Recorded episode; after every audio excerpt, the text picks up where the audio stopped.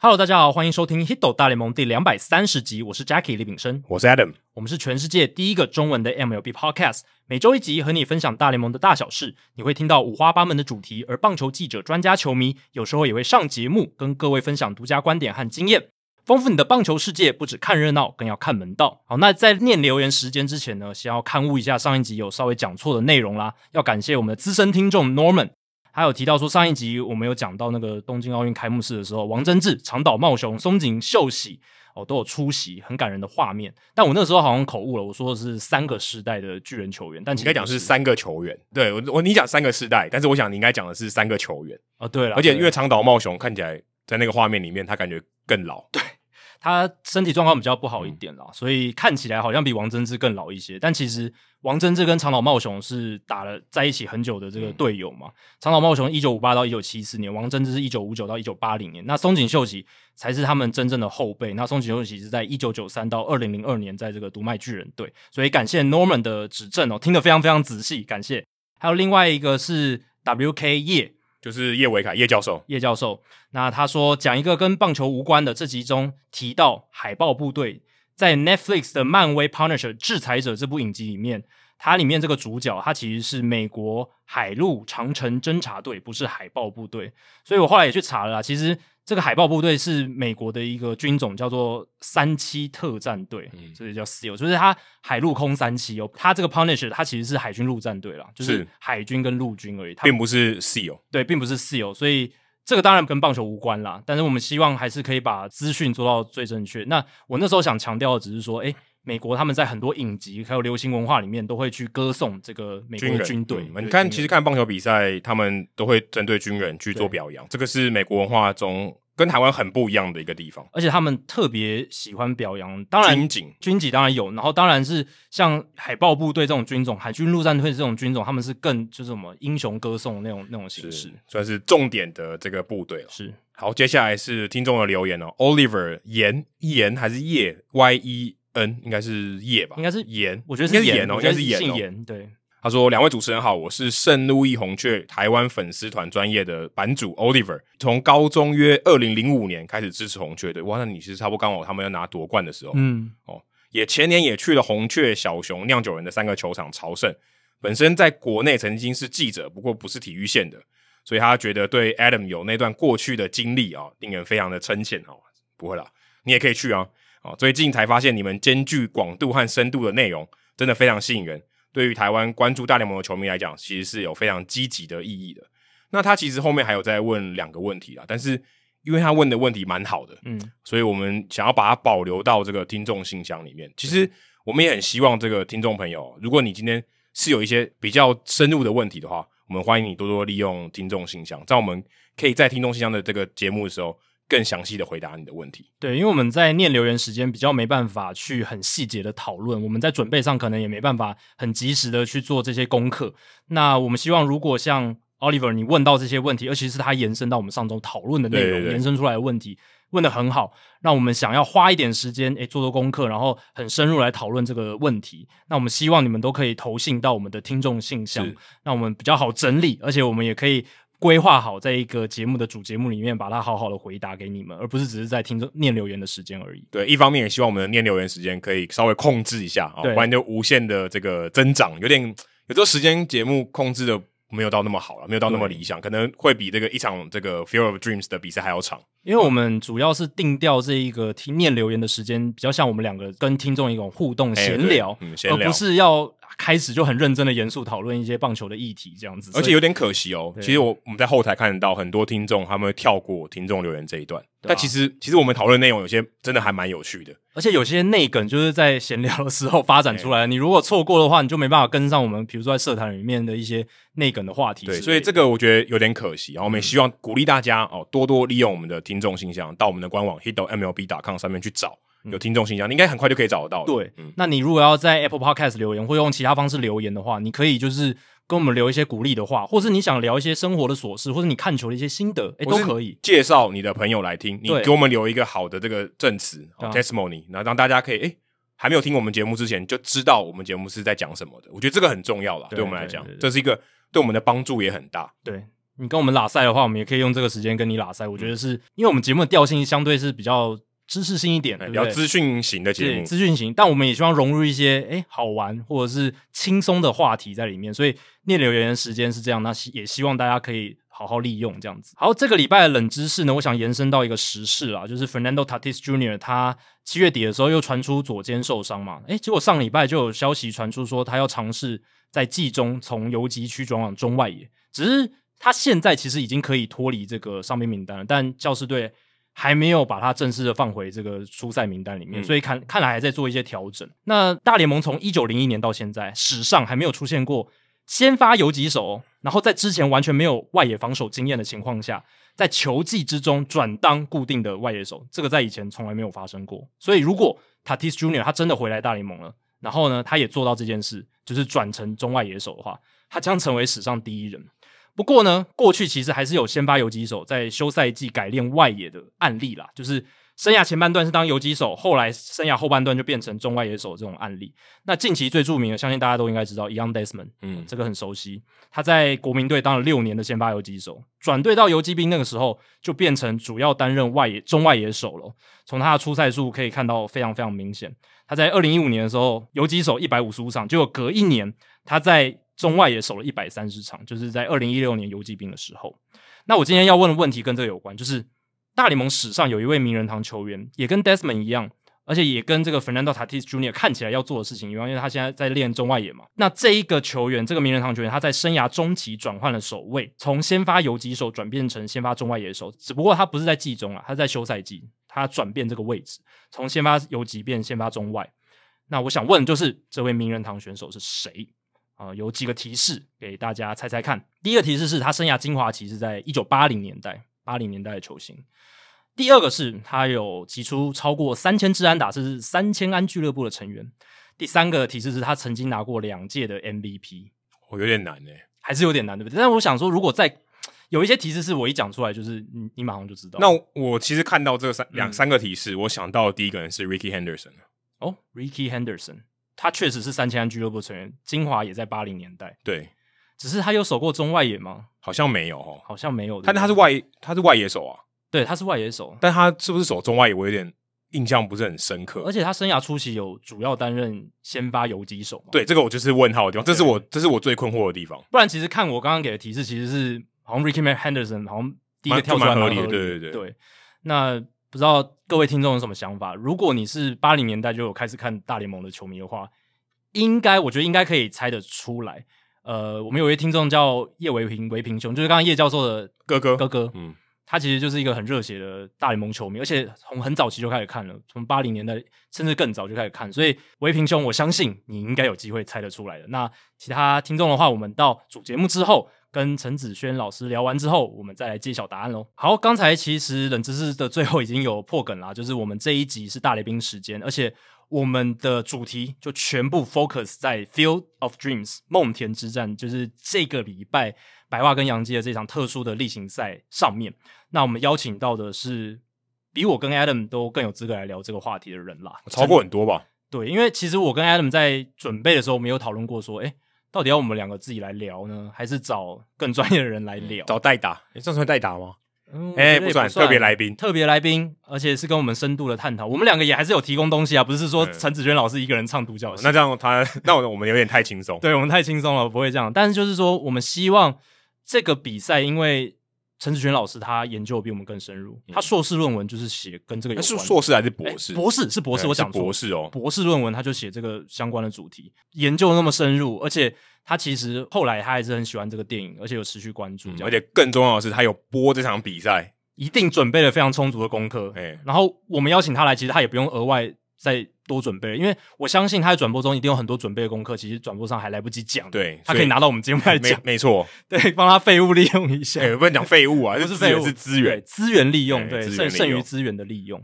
对吧、所以我们最后还是决定说，哎、紧急的邀请陈子轩老师来上我们节目。那子轩老师也真的是非常慷慨的，抽出了时间来跟我们讨论，在转播完比赛以后，马上来跟我们录音呢。对啊，这集真的非常精彩，因为这场比赛大家都知道引起了很大的轰动，嗯而且至少在制播上面是非常成功的一场比赛，嗯，所应以该是今年除了大谷翔平以外，非棒球迷都可能有听到的比赛。对啊，因为主流的新闻频道也至都少有嗯 TVBS 也有报报这则新闻，跑这马灯也有写，这场比赛是没有大谷翔平的哦哎、，这 也也没有张玉成哦，对不对？张玉成最近刚回来打了一个三连安打、全垒打，但是这都不是是大联盟自己办的一个特殊的例行赛，嗯然后主流媒体都有关注到，所以我们邀请到有播这场比赛的子轩老师，我跟 Adam 是觉得再适合不过，而且哎还有除了波哥啦，波哥也很适合，但波哥刚好没办法，今天没办法到，不然我们今天有两强对决，我们真的两个只能坐在这个观众席看戏。对啊，要是波哥来的话，我觉得我们这集应该做到两个小时，就是他们的访问做到两个小时都没有哦，问应题。该 应该可以。对啊，所以但虽然只有陈启轩老师，但是还是很精彩了。我们从这场比赛的准备作业到比赛本身，然后到最后的这些衍生出来的运动社会学、运动博弈的话题，我们都算是我觉得聊聊的很彻底了啦，就是抽丝剥茧我到可以，我可以几乎可以确认对，你在台湾在中文的平台上面找不到更深入、更广的讨论了，没错，应该可以确定的。而且兼具娱乐性，嘿我觉得对这非常重要。对，那我们接下来就进入我们的大来宾时间，来听我们跟陈子轩老师的访谈。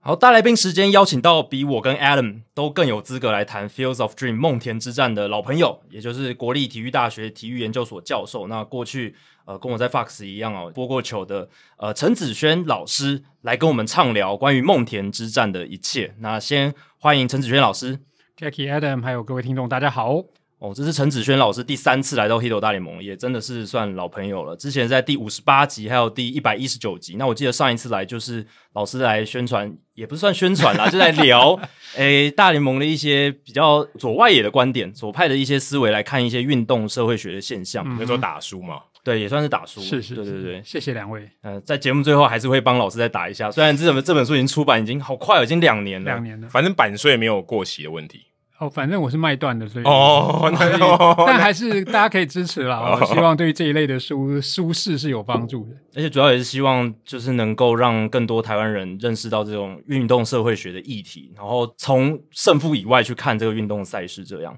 那今天邀请到陈菊轩老师，当然是要来聊这个大家已经在媒体上都已经看到非常多曝光的这个梦田之战，或者说梦幻成真电影的这个比赛。那这一场比赛其实从整个效果来看是非常好，就是回响 Yeah 观众很热烈，然后比赛还非常碰巧就非常精彩，所以让整个效应推到最大。但是我觉得我们一开始还是先回到这场比赛的起始点，就是它是怎么样开始的？就是当然我们都知道这部电影一九八九年上映的《梦幻成真 （Fields of Dream） 由凯文·科斯纳主演的，但是我相信很多人不了解的是，诶，这部电影它到底它在美国文化的重要性到什么样的程度？为什么大联盟会想要用这一部电影来当做它的一个文化基底，然后来创造一场特殊的例行赛？对啊，他好像基酒一样哦，如果讲调酒，他就是基 酒。他现在开始做他的调酒是调味，而且过了三十年了，对啊，这酒三十年呢、这三十多年哦，嗯这个基酒还放的够久哎，呀、越陈越香。哦，其实，在二十五周年的时候，他们就有拍过相关的纪录片，去探讨这部片对于呃美国棒球文化的影响。但就像 Jackie 刚刚说的、哦，呃，这为什么这部片甚至是越陈越香？呃，跟整个棒球在美国文化的地位，或者是说它被被定位哦，就是大家也都知道，好像呃，棒球界跨国的美国、日本，甚至连台湾，我们自己都在反问：如果棒球的观众越来越老了，年轻人不看棒球了，该怎么办？嗯，可这时候，哎，突然冒出一个比老还要更老的 这种行销的方式，完全去炒热这种怀旧复古风，啊、的确是非常有趣的、哦。他其实也没有多老，只比 Jacky 老而已。这这那就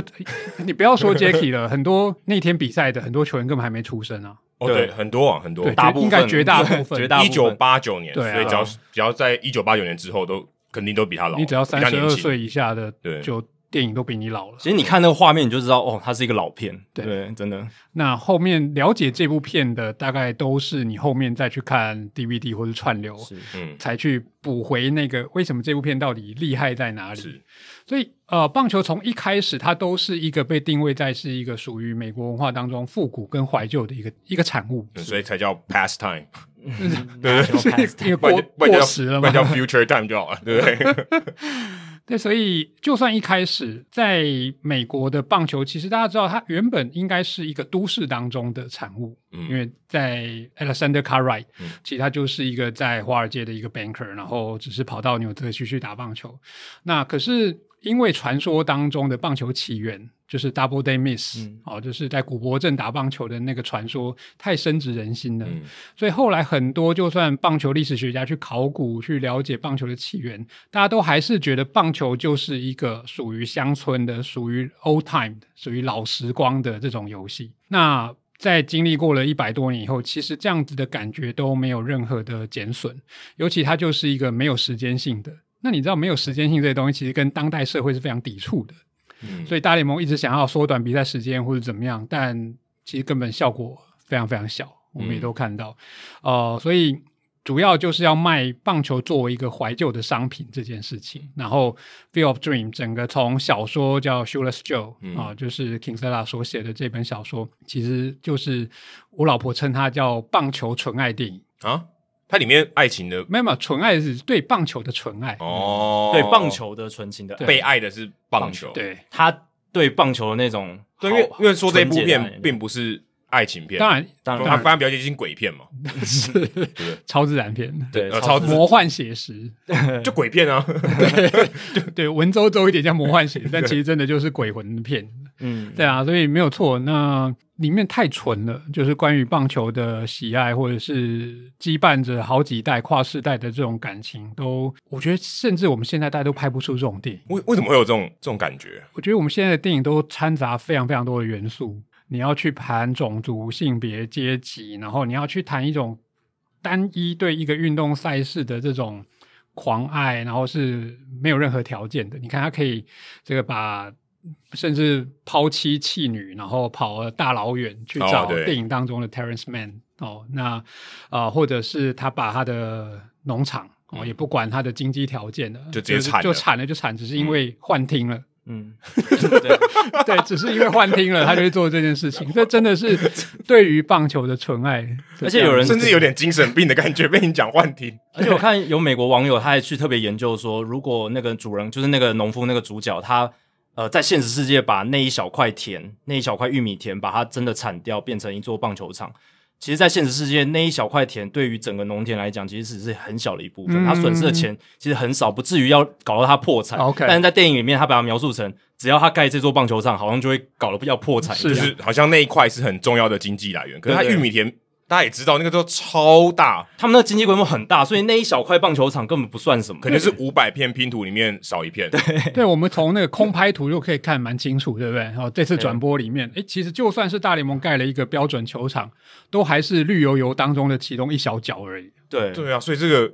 如果按照这个电影的逻辑来讲，有点就不太合理了。纯爱，纯爱，真的纯爱。哦，那我们回到这部电影本身，陈楚轩老师，你喜欢这部电影吗？因为我自己看美国他们当地的讨论是很两极派，嗯有一派球迷觉得哇，这就是可以抒发我对棒球，就像刚刚陈楚轩老师讲，的，纯纯的爱，对啊然后父子的情怀，然后呃弥补遗憾的那一对对种对过程。那另一派球迷就觉得太魔幻了，太没有道理了，嗯就是各种很多，你如果要用比较理性的眼光去看，有很多不合逻辑的事情，就是突然就跑出一个声音，然后然后鬼魂来到球场，然后就像我刚刚讲那个那其实一小块田而已，不可能真的搞到破产什么的，那就有两派的声音一直在角力，说到 Yeah 底这部电影到底是好片还是不好的片？我自己的立场是，我是觉得我没有到特别特别喜欢，但我也不会特别讨厌它。我觉得它就是一个诶、经典的棒球电影，我看了有一些收获。那不知道陈子轩老师你的感觉是什啊哎、么？这个棒球如果是爱情，李宗盛告诉你爱情有什么道理，是没有什么道理啊。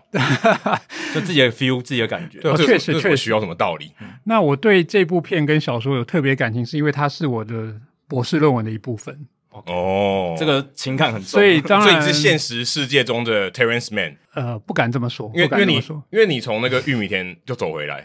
你不是他不是说要要带点东西回来吗诶？真的，啊，你就是那个带点东没西有回来没有的嗯没人有，那只是当初会对这个有兴趣，其实是从黑袜事件开始的。哦，对，那了解到那个时候，因为我在美国念书，那时候之前就已经经历过黑鹰事件，所以对于这些打假球的，尤其这么大规模在世界大赛里面放水的这个事件，当然有兴趣。所以后来，当然我也看了《M N L》这本小说，然后后来改拍成电影。同样，这个《Shoeless Joe》我也我也看了小说，跟后来的《梦幻成真》这部片。那我后来因为我的论文其实是在想美国的运运动文化怎么样是在透过三种不同的层次，从国族的、从区域的到 local 的，就是 community 这三者之间的一种勾连。那在国足里面，我就谈到黑袜事件，还有 Shoeless Joe。其实，既然要成为一个国足的想象，甚至我们把运动跟宗教连接在一起，殉道者是一个很重要的角色，martyr。嗯，但是，对啊，这个电这部电影里面有人真的挂了吗？但我的想法就是，Shoeless Joe 其实就是其中一个 martyr。那你、哦你不管他是不是真的挂，但至少他的棒球生涯是结束了，在二零年就结束了。哦，我懂你的意思。对，那电影里面没有，对但是它这个就是前导的时候这些背景，是，那所以当然就对于这个相关的议题就非常非常感兴趣。那所以我对于这部片是很有感情的。嗯，嗯那可是你没有去爱荷华念书哎、这这当然是，但在隔壁州啊，我们在 Wisconsin，嘛 所以其中一个遗憾是，我在回台湾之前，我曾经下定决心要去那个球场，嗯，就对 d 啊 i r s 对啊 v 你的意思就是你没有去我没有去。那原因是因为我接到了回台湾工作的面试，嗯，可以可以绕路去一下。对，那就懒嘛，好，不要 戳破。就这种哎我刚有好我安有排特的别时去间看点，百万金币的那个场地哎、我就特别去看。嗯哼，对啊，在 Durham，对啊，在多伦，在那个杜克大学的那个 Yeah 城市吗？对，啊就真的也是一种一股，就是我要去看。而且因为你人都已经在那边了，在那个时候去，相对的成本比你以后如果想要再去，真的低很多啊、而且而且现在成本应该又会更高会了更高高了了，就对也被炒作起来了。对，而且又有疫情的问题，对不对？ 嗯，对，所以当然，所以这样讲，那也是我心目中的一块梦田嘛，哦，那我也还没有去过，算是未来可以去，有可能不管能不能达成，也是一种缺憾的美嘛。还是你早上已经去过了，嗯，早上起来之前为什么？就在你的梦境里面啊。每一天都做梦都去一次，是不是没有到那么夸张了。 ？OK，所 以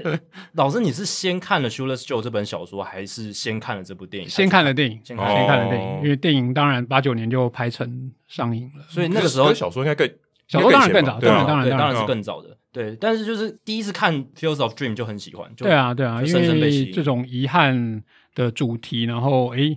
因为 s h u l e s Joe 还有其他的所谓 A Man Out 八人出局的这些人，在过往也都是被当成是那种破坏棒球纯洁的这些人。诶，但你没想到说，从作者这个 W.P. Kinsella 他的笔下，诶，这些人原来是充满了悔恨的。嗯，他是带着一种比较人道关怀的精神来写这些，是啊这些球员，对啊，所以当然就会很有 feel，或者从另外一个角度去想吧。对啊，因为主流一定会说啊，那些白袜队的球员，他们就是打假球，他们就是要得到这个应有的嗯惩罚，永远被逐出棒球界。可是他提供了我们另一个角度去思考这件事情。嗯嗯哼也许有些人他并没有打假球，他是被牵连的。啊啊对，而且也是因为这个事件离这个电影有一段时间了，有六十年的时间，对嗯哼所以感觉有这个时空的这个落差，对大家会比较可以从比较客观的角度去看这件事情。对，那尤其因为像 s h u l e s Joe 自己，然后 Buck Weaver 就是当时的三垒手，其实他们都是一直坚称他们的清白的嘛。哦，那真相到底是怎么样？当然只有当事人自己清楚。那不过那时候法官就是 Kennesaw Mountain Landis 呃兰迪斯法官，他是用一个铁腕的一个处嗯理方式嘛，那也让棒球自从一九一九之后，几乎就没有什么太重大的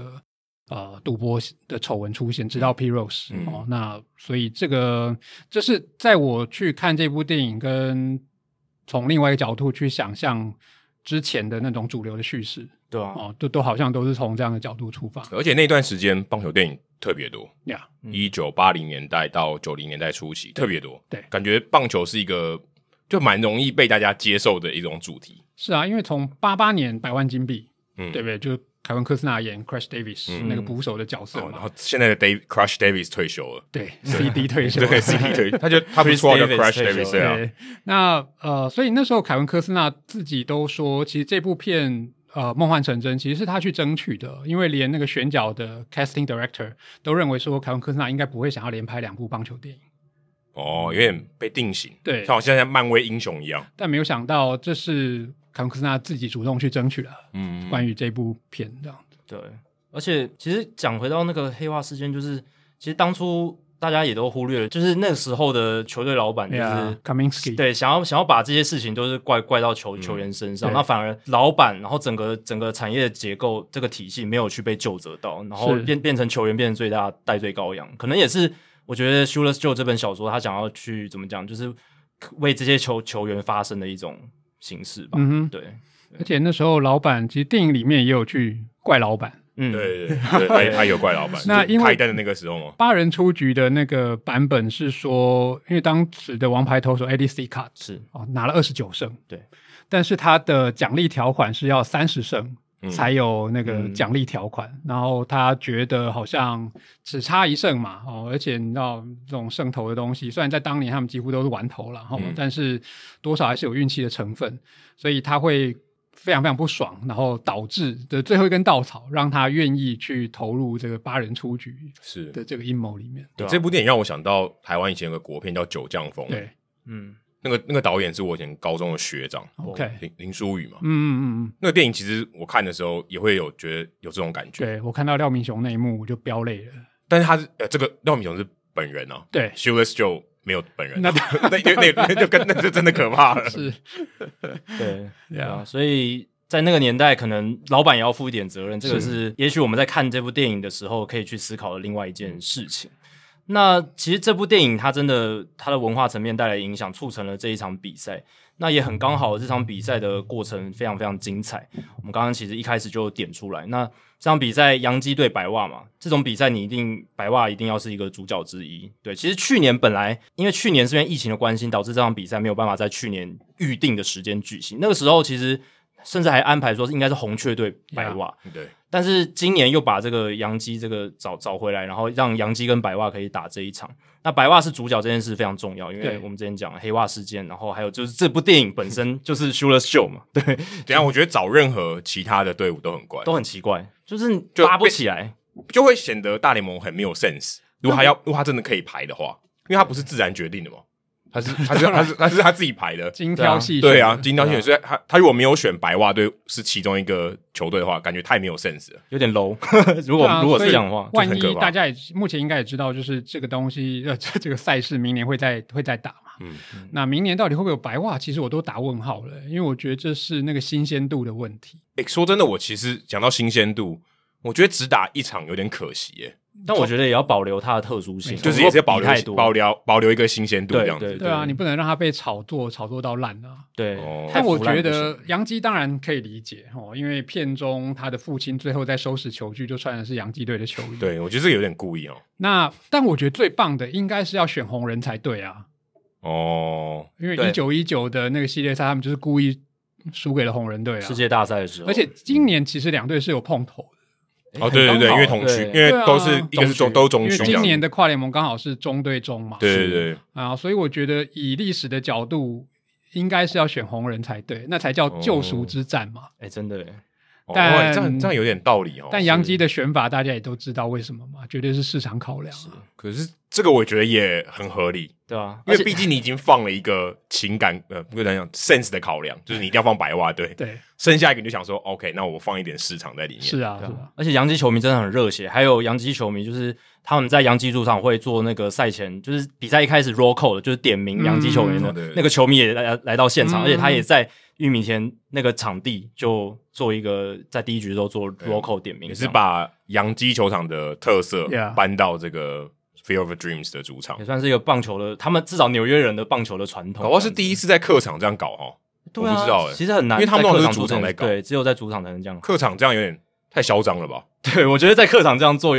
会有点有点有会点有被点大太嚣白眼对，有点太嚣张。会不会太大白眼？那这场比赛真的哦，你来我往厮杀得非常激烈，而且总共出现了八支全垒打，然后呢有五次的领先翻转，嗯嗯，这个很难得，这个超难得的。然后两边都有救援失败，那这场比赛的精彩程度让大家觉得说，哇，大联盟真的很幸运，真的他特别花了很多的心思来打造这场比赛，然后结果结果这个比赛的过程也很精彩。那最后是白袜队的球员 Tim Anderson 敲出一支再见的两分炮，让这场比赛 画下句点，应该是最美好的结局了吧？以这场比赛的角度嗯应该没有来比讲这更好的。对对啊，而且当天晚上我跟 Adam 几乎同时按下 Po 文件的一篇报道，哦，没有哦，其实是我是已经排成了， 然后结果我想说，怎么那么刚好？子轩老师在我排成要上线的前四分钟，他 po 我那一篇，因为我看到马上这个巧合太又是会让人激起鸡皮疙瘩的对，嗯就是白袜队历史上有十五次用全垒打跟洋基队说再见，然后第一次的人就叫 Shoeless Joe Jackson。这这真的蛮可怕。我看到时候想说，这个真的有鬼。对，就是这个，你说要安排好，这个也很难。嗯，而且你是用再见全垒打的方式结束比赛。，对，这我我我是我看到时候觉得是这个，因为我看到听 Anderson 打，我已经觉得已经很不可思议了。然后这个数据还告诉你这件事情，你就觉得更不可思议。这就是棒球很有趣的地方，就是有时候你回头看一些历史，可以把很多事情串在一起。对然后而且那个巧合变成很很有趣的故事，的确是，应该是巧，就真的，如果你要科学一点，是巧合啦应该就巧合。当然可是这个巧合就让你觉得真的很离谱。就冥冥之中嘛，哦对，那也符合整个电影的调性啊。哎、电影其实也可以叫冥冥之中哦。对啊，对，可以可以 可以，其实翻译成冥冥之中好像也可以。对啊，而且这也是白袜今年第一次打赢洋基，就是用这么戏剧性的方嗯嗯式，嗯在这样子的一个球场里面。那子轩老师那一天是在华视播这场比赛嘛，对然后应该也是很享受那整个过程。哦，当然，我太太都说我，我从你的声音都知道你在微笑，这样，因为这真的对我来说也是梦幻成真啊了。嗯，对，没有办法到那球场嘛，那那但也播了在那个球场的大联盟比赛。你当时在写博士论文的时候，你的那个脑中也该不会有幻听吧？哦，没有没有没有，我非常清醒。如果你写了这篇论文，然后 他有们一就天就可以嗯播这场比赛。 真的真你的，懂我意思吗？就是你会有那个幻听，嗯，我赶快把这个论文写完。对啊，但确实哦从子轩老师应该有二十二十年前在写这一篇，没那么久了，没有不那要么久，十几年十几前年在写这篇论文的时候，然后一路这样过过来，然后到这一天可以播上比赛，应该是很有感触， 那超当有然，感触。对啊，所以呃，本来大家也知道，华视其实只播六日的哦。讲到这点，真的也要非常感谢波哥、哦。那其实是波哥大力促成华视的高层哎、对要去播这场比赛。对，这点我之前没有想到过。那天是呃台湾台湾时间时间礼拜五十三号星期五，对礼拜 五，可是13因为美号国星是期五，对，美好但像美有国点鬼的但美国是礼拜四、啊，对啦，对开玩笑是十二号，但是12台湾是十三号星期五，对啊，大家也更可怕。 但他们没在管台湾的，对，这他个啊没是在奇管妙台湾，对是对啊，之前华视都是周末比赛为主对嘛，那这一次，所以根据子子轩老师的说法是，这个波哥王对永庆波哥先真生的大力跟长官们劝说这场比赛非常有 feel 这样。嗯真的结果成效，我相信应该也很满意啦。对啊对，这个效效果是很好的。对，就是当然，美国的收视率是非常非常好的。嗯、嗯那在台湾，因为礼拜五上午，但希望暑假啦，哈、哦，学生朋友们可以有多多一点的机会是可以看得到这场。哦因为学生朋友可能太年轻哦。如果放暑假那一群人，对啊，应该就有是点太放年暑轻假的。对，，就有点太年轻了。嗯哼，其实我不知道年轻人所谓的十几二十岁，或者说两千年后或九零后来看这一场比赛，很难。我不知道欸，除非你真的很共鸣爱那部电影，共鸣哦对，哈不然很难产生那种共鸣，对不对？没，可是你还是会因为这个噱头性去看嘛，嗯，会 Yeah 产生好奇心。因为它毕竟真的是一场很特殊的比赛。先不论它的背景、啊对，它光在那个场地打对啊，就已经够特殊了，嗯啊、就我觉得就已经很有话题性。就算你完全没有不知道那部电影，你只看棒球，嗯哼，那也很有话题性了。对啊，光是那个 setting，就是你在玉米田当中、欸，哎、嗯而且大联盟真的非常用心，就是它该有，当然安全说措施不会少，但是它外野墙它就是用那种铁丝网，它不能够把，而且不能太高，对哎、对，玉米绝对不能挡住嘛。嗯对，而且它那个玉米，我不知道是他故意设定的还是什么，它的玉米是有斜的，很像合唱团一样，哦对不对？它玉米是，如果你这样看过去，平面看过去，它是越长越高的，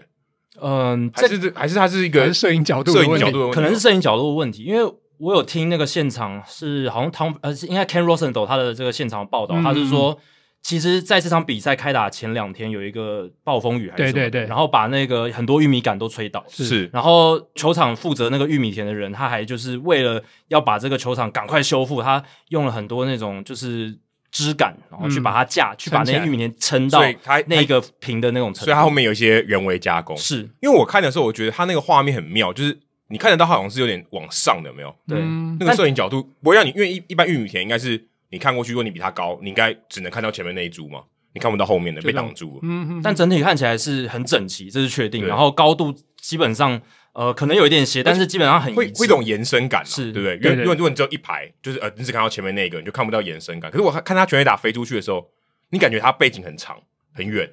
啊，那你不会觉得只有前面那一那一那一排而已。所以他是真的很用心在搭建这这座球场。不过这场比赛有趣的是，竟然出现了八支全垒打，是大联盟史上所有第一次启用的球场第一次比赛最多的全垒打的记录。 之前是这个两千年的 Oracle Oracle Park，然后还有呃这个二零一九年大联盟有到这个伦敦比赛嘛？哦，那那一伦敦天赛就不用说了，对伦敦赛那一天是哦那第一感次那是个是为六了开六什么冲强力电风扇那那根场本比是赛，在弹珠台一样那种对对对，很就弹球怎么打怎么 飞，真的然后场地应该是滚的特别快吧？哎对对我对记得对后对来有对讨对论到，很强劲，每一个球打就是很多飞出去的啊，对飞对出对去也不用滚那当了然，嗯对，所以伦敦那次六轰，那这一次是就八轰，我创了新纪录。那子轩老师，你自己有没有什么样的想法？说为什么会出现这么多支全垒打？还是就是选手刚好那天就是状况都特别好？对啊，这个因为在爱荷华州，呃，刚刚呃 Jackie 提到的那个天气啊、其实因为我们在转播也有听到现场的报道，就是说除了那个暴风雨之外，在之前整个六七月，爱荷华州是比较干旱的时候。嗯，嗯，对啊，我也不知道说这跟后来的气候有没有关系，还是怎么样。那风向那天是看不出来有什么特别之处，就是了。嗯，而且那天的全打几乎都是反向的，是哦对，哎呃对对，反向其实就转播就中好像只有一直 Jose 有提到 Abreu 嗯是侯赛布鲁拉到左外野，对然后 Brett Garner 也是拉到右外野。哦对对对但右打者几乎打出的都是在右外野。哎对，对我对听转播中，John Smoltz 跟 Joe Buck，Joe Buck 他一直就是说，就是今天只要打到右外野的球，好像都会飞出去。对对对对，而且他们一直有提到，因为我也听原因的，对他们一直有提到说打击练习的时候球很会飞，嗯所以他们已经有就是有一个预期说今天全垒打应该会蛮多的，呀因为其实没有全垒打，我觉得做这场比赛他会有点失色，对，所以我就觉得，因为后来本来那天应该是排了 Carlos Rodon，但是他受伤了，所以反而是 Lance Lynn 投了那一场比赛。对对白奥德来说，那我本来因为 Lance Lynn 要打全垒打不是那么容易啊。哎对，但是对 Andrew Heaney 我是充满了期 望啊！ 他来到洋基之后被轰的非常之惨。对他好像什么十三局被轰了八对八支全垒打，就对发球机，对真的那时候我发球当下机我看到他打被阿布鲁打全垒打的时候，我想说。大谷翔平应该找你去当这个全垒打大赛的 为球投手，对啊，感觉很好打。感觉很好打。对，对啊，但真的这么多支是完全超出预期的啦。对我自己个人的一个小小理论是，因为那当天那个球场它的墙都是一致的，就对是都只有很矮中外也比较高，只有中外也稍微高一点点，所以有可能是我觉得墙可能有关系，因为有些球场它右外野的墙可能稍微高一点，那有些球它就刚好平飞的，它就打在墙上反弹对回来变二垒安打什么的。那这一场比赛的话，就是只要越强就是全垒打了。而且它附近没有建筑物啊，我觉得这个也很关键嗯因哼为它风它只要对了，它就一直很强的吹嘛。如果你今天有建筑物的话，它的可能会被挡住，对或者说它今天如果像有些这个球场是有 backdrop 的，就是后面是有东西挡住的，那个风可能进不来，或是它出不去，就可能不会有一个助力把它推出去这样子。对啊，那因为围墙相对来说比较矮，然后它也没有那个护垫，它只有在一些柱子的地方有护垫，嗯，因为它要有那个视觉效果，你玉米一定要露出来嘛。对哦，对对不对，它对，过这个它这过个这个很重要，就是你摄影机从内野拍过去的时候，一定要玉米田的背而景，且还是那个假贴，就是那个壁贴，它就是用木头，但其对实对不对是对，其实是嗯软垫。对，但你要有木纹的那种对感觉。对。他对啊刻意想要做这种造，就是这种嗯景色，对，但是他做那个就是特殊的那种木板的那种视觉设计，但其实它本身是软垫，是它软不垫是对对木头哎、。对但说真的，说真的，那个大联盟的那个全垒打墙的软垫一点都不软、欸，超硬。嗯，你如果真的全呃不要全速好了，你就算刹车然后撞上哦，去，那当然还是很你严还是重超痛。对对那那个不是你想象像什么那个你加床垫那样，远比你加床垫硬非常非常多。对，所以像 Abreu 那一支，然后 Giancarlo Stanton 九局的那一支，其实都是刚好过。嗯 哎、对对对对，那如果说诶是有一个完整的软垫，也许外野手是可以尝试的哦，把它捞回来，呀。对可是掉到玉米田里面比较符合这个是啊是啊这个制作单位想要的情况嘛 Yeah，才会拍那个特写。我记得好像有一球，好像是 Aaron Judge 打的吧，很远啊，那一球很远。然后他好像卡在那个玉米上面，他也拍一个特写，嗯我不知道是不是人放的， 但他就拍一个对，特我写我知是道，我记得那个镜头。球，然后卡在那个玉米上面。但我可能也也也有也有可能是人放的，我不对，知道，因我为他也们觉因得为他们没有拍到最后嘛， 对那天连 Statcast 都没都有。不知道飞多远。对，但大联盟跟 Fox 他们就是希望能够拍摄到这个球飞直接飞进玉米田的那种画面，这是对他们非常想要看到的。甚至把玉米打出来之类的，对啊，我就说大家那要跳起来。那叫 popcorn 啊。对哎，，真的是你在转播的时候名副有讲其这实个对吗？啊，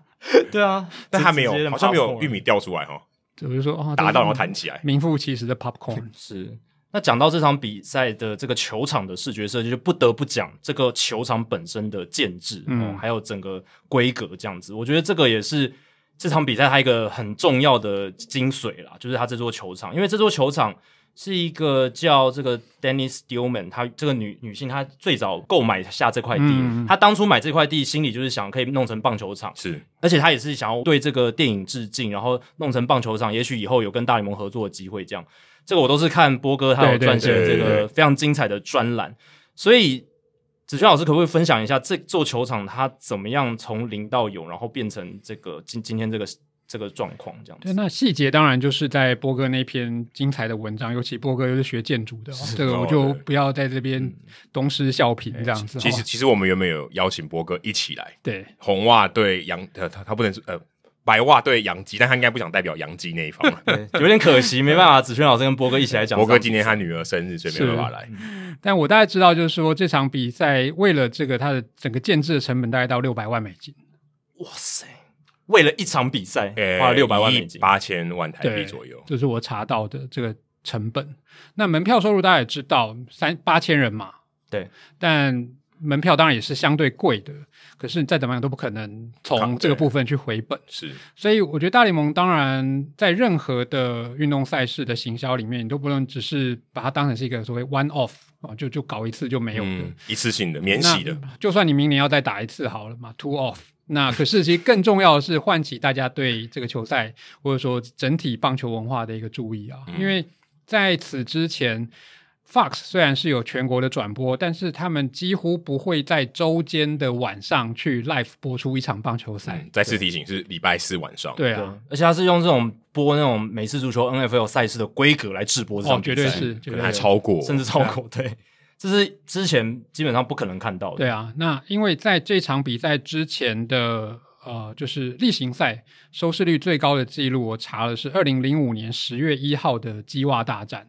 嗯，但那已经是球季倒数第二天，哦，就是等于是你死我亡的情就况，是 Division Decider，而且还是就是鸡袜，对重点是鸡袜，而且前一年红袜才夺冠，那个高潮大是不逆一转样的。的那个对夺冠，所以让整件这个比较的一个基础上面又不大一样。嗯哦，所以我觉得这是一个机会，尤其在八月下旬很好的一点，在礼拜四晚上，这一定都精挑细选过的，因为接下来 NFL 开打以后就有 Thursday Night Football，嗯，也现在还是在热身赛，嗯对哎啊，，反正就是礼拜四晚上看运动，也是美国人的习惯之一了啦。没错对，这样讲也不太对。一周七天，他们天天都在看啊， 但它会养成某几天会特别重要，哦就礼拜天你一定要看 football 这样子对。啊对对，而且就给大家数字参考了，就是这场比赛 Fox Sports 他们加总电视跟串流赛事平均收看人次达到五百九十万，嗯那、最巅峰的时候突破了六百万人次，就像刚刚子轩老师讲的是二零零五年以来的最高，而且还有一点是他们是一九九八年以来最多女性观众观看的大联盟比 OK 赛。这个调查我觉得很神奇，因为谁知道家里是谁在看？然后就像我们在台湾的 Nielsen 做的也都有，有年龄别，有性别，是，可是如果家里面他爸爸打开电视，他妈妈跟在旁边看，这样他怎你么这算个就是对于量化所有研究的一个共通的质疑了。你到底有没有很认真在写问卷， 还是你是在对随便乱填？所以这个我觉得我是打一个蛮大的问号。会有一点，一定会有误差啦，当然但对是啊就是它至少在跟以前相同调查方式的来比资料来比，它是最最高对这样子。当然再怎么样不可能有网络的那些，你已经有太多个资铺露在上面来的准。对是，对因为网络的话，你至少登录这个账号，你就知道是对谁啊，除非你共用别人的账号。是，对，然后这场比赛呢，刚好也是在 NFL 季前赛的时间，还有 NBA 在打这个 Summer League 夏季联盟，关注度相对较低。那现在就是 focus 几乎就是棒球独占了对，这个，基本上眼球这样。样子。明星赛之后就是完全属于棒球就独世界占了嗯对，对就是棒球是唯一，基本上是唯一的运动了。对，所以这当然是他们也是精心安排好的。那刚才子轩老师提到这个票价，他们官方定的好像是从三百七十五美金到四百五十美金，只是很快二手市场就有新的报价出来，就是我记得我那时候看好像什么便宜的二手票平均要一千三百块，对然后贵的二手票好像到四五千美金，然后最高的好像有一万的，就是一都都是讲美金哦，这哦应个该票是价本垒板后面的那个位置。应该是说到本垒板后面，不知道大家有没有看到一个影片哦，在 Tim- Tim Anderson 打出再见全垒打的时候，他正后方那位男性他在划手机，哇，人家就说你你花那么多你钱花可那能么花多了一万钱美金哦你。在最关键的时候你在划手机，可见得 Tim Anderson 他的 TA 不是他，嗯，应该是应他该就是 哦。只是刚好被安排在那个座位上面而已如。果他特别喜欢听 Anderson，他一定会聚焦在那个打席上面，怎么可能在划手机？就算不喜欢听 Anderson，再怎么样也要聚焦在那个白袜打席迷的上话也要吧，对吧？没有那个是很关键的打席啊，因为九局下对半他啊就要打出长打其才会实追平只的。要关心那场比赛，都应该要 很所以所以很关注扯的，他坐他坐在可能真的是最贵的位置，欸对，啊因为反正就八千人，然后三分之一提供给爱荷华的州民去抽签嘛。哦跟疫苗一样啊对。就是要名义上当然是就是照顾当地的这个对，居因民为史上第一场在 Iowa 举办的大联盟比赛嘛，对哎对例行赛，因为只有三 A 的球队，对 Iowa Cups。对对啊，那另外就是我也是转播当中听到，应该是 Rosenthal 他的故事啦。他说 Jerry Ransdorf 说这场比赛打电话去询问他说我可不可以弄到票的人数踊跃度超越当年 Michael Jordan 公牛王朝的冠军赛门票的热度。这个很扯，这个我有听到，哎，这个很扯，这个我觉得是刚刚我听到里面所有调查里面最扯的，因为嗯因为这个是一个很实际的情况，哎，对啊，找老板要票，然后对啊要 不到。对啊，这就是大家真的你看得出来动机的。对你刚才说电视那个收视率动机不见得每个人都一样，对啊对。哦这个动机超强，当然，乔丹那时候公牛总冠军赛，他们的球场的容量是两万三，那是这一场只有八千，这一场相对来讲更加的稀有。可是你想，哎，是 Michael Jordan 的公牛，不是什么一般什么路人的公牛，对不对？对啊哎，不能讲的，公牛最近补强很多，哎，对。 但之前有一段时间蛮蛮路人的嘛，嗯对吧、而且我也是在那一段报道听到说，他说这场比赛的平均票价超过三千美金，只输给大联盟史上好像只输给。二零一六年小熊印第安人世界大赛嗯 Wrigley Field 的平均票价， OK，我觉得这个还蛮还蛮扯的。但是八八千就是有点少，对对啦他的稀有性本来就会算高那个说标真的，我票价当时看到八千这个数字，我还怀疑了一下，就为什么是盖那么小，对不对？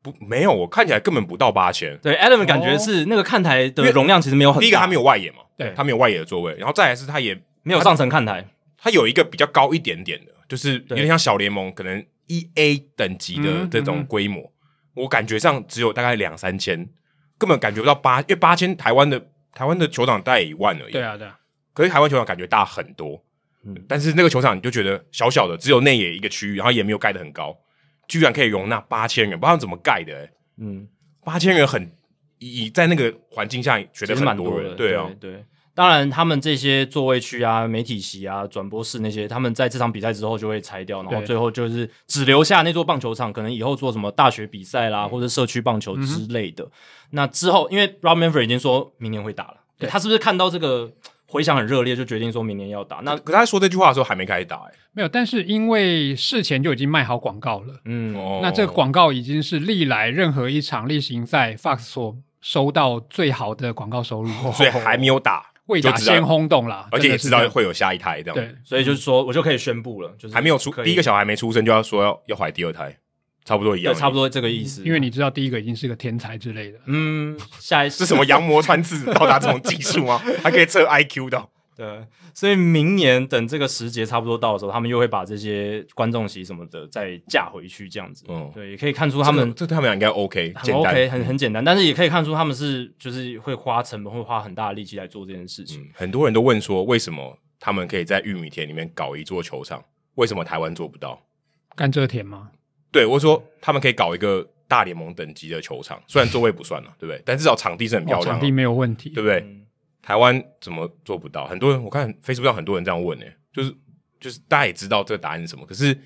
你就会有这种怀疑，就是你看到说他们可以在玉米田里面盖一个球场，大联嗯盟等级的球场，我们为什么盖不出来的那种感觉？给大家一个概念嘛，刚才陈子轩老师已经讲了，他他们盖这座球场花了六百万600万美金大概是一亿八千万台币。嗯，这个还不知道对算得到什么样的成本。那我记是得啊之前是那个拉米狗的那个球团老板有，好像是有说台湾的球团，中华职棒球团一年是亏一，亏一亿，嗯，亏一，，亏一代表说它营收是少于成本的，对对啊，对啊，对啊但是这个没有包含那些无形的赚到的东西，所以是是，对。但是你可以但知道这个它的经济规嗯规模大概是这样，可以去去做一个比较，你就知道。但是我们也可以夸不一定张要盖大联盟等级的球场哦，对不 对？次一点的也可以嘛。对在甘蔗田里面，说今天加农也可以盖一个、啊，对不对？是然后呃，没有，我们加农讲的是电影哦，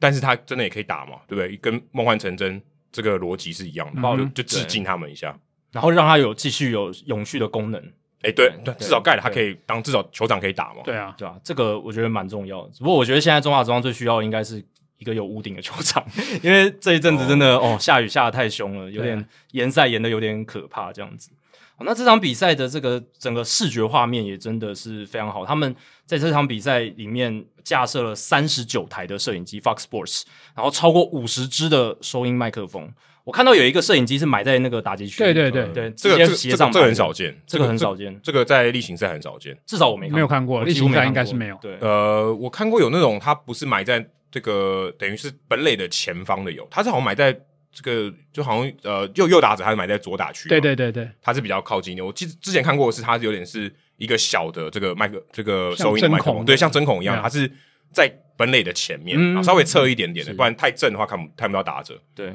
但是之前是这种这种做法，但他们这次是对啊，左右打去好像都有，对，好像都有。然后我觉得最好的是那个空中轨道摄影机，还有无人机摄影机，嗯嗯嗯这个两个是现在我记得水手的球场好像有对轨 SkyCam，轨我们道这我们这有聊嘛？对，它对是一个空中它是摄一个影轨机道，对。但是无人机摄影机是 Fox Sports 第一次在大联盟比赛转播中采用到那是这样的技术 NFL 的规格了。哎对，就是整个空拍机这样在上面拍，而且支援画质也最高可以达到四 K 这样。我觉得那个空中的这个无人机的拍摄，这个空拍机的拍摄真的是加分非常非常多。可是好像是不是也只有在这个环境下才能这样做？其实我觉得不会啊，其他的大联盟球场也都地景很有特色啊。我觉得棒球场比哦其他我说运更空，动我说它更空旷嘛。附哦，对近啊，这一定很重要，是这当然重是要，当然，当因为然不能在航道下面。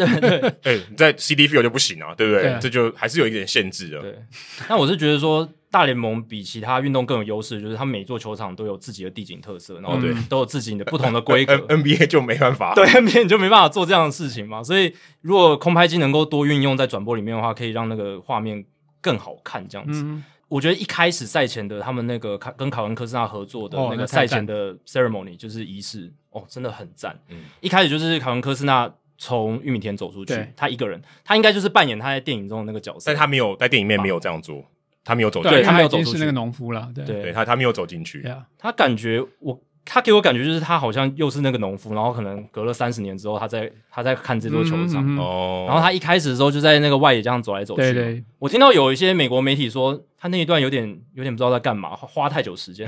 但我觉得不会不耶，会啊，就仿佛他好像就是初来乍到，有点仿你去体会当年 Shoeless Joe 的那个哦那个感觉啊有点哎，这里是哪里？是啊对不对对，的这种感觉，对而且他们转播单位你可以明显他们彩排非常好，因为等凯文科斯纳走到定点的时候，那个摄影机刚好带到右边就是那个玉米田球员要走出来，而没且错，一定住球员就马上浮现出来，对哇，那个实在是太 perfect 太完美那了不知。道彩排多少遍哦，应该 N 遍吧。我觉得球员不会跟着他们去做这些哦，吧，没有，可是他就是找人，然后把这所有的细节，就说 OK 我只要告诉你一个很简单的事情，对然后但是前面都已经安排好了，而且工作人员要在那个 right moment 把球员推出去，你这时候要出去，嗯这个应该是练习过非常非常多遍，对啊因为这个只有一次，那个 timing 真的是完美，太感人了。我对，看其实到的时候跟演唱会差不多对嘞啊，太对不对厉害了，对，就是那个冲击力很大，你就看到球员这样一个一个走出来，而且又是穿着那个年代的球衣，嗯对一九一零年代的洋基跟这个白袜队的球只衣，是没有 Nike 而已。对， 但走出来那一刻，你真的觉得哇，好像真的一群鬼走出来，好像真的幽灵走出来的感觉，真真的有那种感觉。对啊，他如果今天还可以弄那种画面是那种就是特效的，啊，有然后点是这种 AR 那种感觉吗？然后是这种就是有淡淡入啊，淡入的那种诶淡但我觉得反而不用哎、因为他们从玉米田走出来，真的就是已经有一点 fade in 的感觉，哦，对，因为它已经很密了。对啊，因为电影里面它是尤其是飞令飞绕嘛，对不对？就是它因为它是鬼嘛，嗯，但但但人没办法这样做但玉米田不需要，因为它真的已经够高了。哦，对然后我觉得这个转播，嗯另外一个值得一提的就是，其实没有想象中那么容易，因为它也必须要跟电影公司、环球制片他们去拿到很多的版权，电是影电影的画面或者是配乐，因为我觉得在这个转播里面，很多串场的配乐其实就是从电影配乐拿出来的。那个电影配乐是 James Horner，也是算电影配乐大师了。最著名当然是《铁达尼号》那部片。那我觉得整个那个感觉更增添了那个魔幻的感觉，所以我觉得呃，整体而言是一次太成功的策划，我觉得没有看到任何一篇负评吧。就是至少是前面这一个这个整个安排，然后到比赛中间的直播什么的，其实嗯都很，我觉得都很完美对。我真的几乎没有再看到有什么负评的地方。就针对这场比赛的对啊，直这播本就是身一个没有脚，哎、不能说没有脚本，但是他某种程度上比赛是没有脚本的的演唱会，嗯然后是全部精心安排过，嗯哼，不但有到位，而且结局也是让你觉得哇，物超所值。是对这个这个这个还有什么好要求的？而你且如果能精准，每个都执行到位，就已经非常非常不简单了。对也不，但也不能说完全完美，可能很多他觉得不完美的地方我们没看到，但是在我们看起来已经近乎完美。而且台湾的大联盟球迷真的很幸福，这一次 就是有波哥的这样子的促成之嗯下，有这样子在台湾转播比赛，而且是子轩老师去做讲评，对，我而觉得且这子是轩老师刚好有最好空，嗯的，对，这这也他没空也没办法， 对啊暑假 OK 了，要有空也不容易耶。对。那美国那边的球迷是我还是有看到一些声音说他们不喜欢 Joe Buck 跟那个那那个那就没 John 话 Smoltz 说了，那就没办法了。 我自己 John Smoltz，我觉得他服装很用心诶，就是学 Terrence Mann 的那个哦造型对啊对戴一个那那个个帽造子，型对啊只只是他不是黑人而已，对，但是这已经很很有很是啊很很有诚意了，对，然后我看中外野那个挂积分板，因为积分板他们是用最复古的，就是直接挂实体的牌那子。个对那是我对最喜欢的。那那些人他们也是穿成就是一农零农场的样子，对啊， 而且他是用挂的，他是爬梯子挂上去，虽然转播的时候很少特写，有有带到蛮多的哦，有我觉得吗蛮多次的，就是他们会慢慢把它挂上去。对我觉得那个很超酷欸诶、对 他们找了一些俊男美女，然后就是扮成 那个那个服服装、欸那个农农夫的样子，那个也要彩排不知道多少遍呢、欸那个，因为他们毕竟不是天天在做嘛，肯定不是嘛。如果你今天是球场工作人员，你不是天天做，分分为球场的工作人员，对，可是他他天天要做嘛，他对只要有比赛，他都很很习惯。这个不是，他如果万一出球很丢而脸，且那算是一个秀了，因为他要坐在那个，就是有一种农夫在那种、哦对对对以前看棒球就是要在那个围栏上面，对啊，然后跨对啊坐在上面那种对啊感没觉错，乡村风这样哦真的他们就是演员很啊。细对我来节讲，他们就是对演员呢、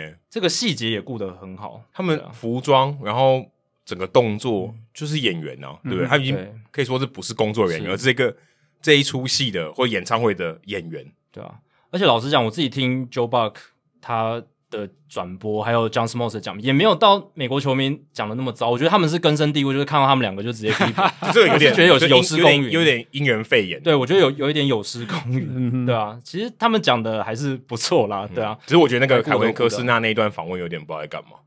我觉得是凯文科斯纳自己把话题带歪了啦，就是嗯，有点那种这对对，而且因为那时候还在比赛嘛，对，想说这个这段访问可不可以赶快结束因为？他们是在第四局，还有好像到五局上，嗯就是凯文科斯纳在对转播室跟他们聊天这样我子。觉得那段是我如果真的以转播的角度来讲，我觉得那段真的是好干哦。我觉得问的问题没有没有，我觉得问的没有问题，但是凯文科斯纳他自己回答的时候还带到哦，后来他拍了什么片，小孩子看了没有，啊或者说该从什么角度去对看就是，这当然就跟棒球本身比较没有关系了然。后比赛还在进行，就觉得天哪，这段访问可不可以赶快结束对？啊对啊，也许一个半局就够了，就是凯文科斯纳有来，诶、他也有就跟大家打个招呼这样子对就，但我够想了，我想他可能他的出场费的出场费啊了， 要包含在合约里。要对，就是要物尽其用。对我们给他可能好好几好几十万，对要问到饱这样子。对，那个钱要花的值得。而且他呃，当然转播里面没有呈现出来，就是其实他连赛前的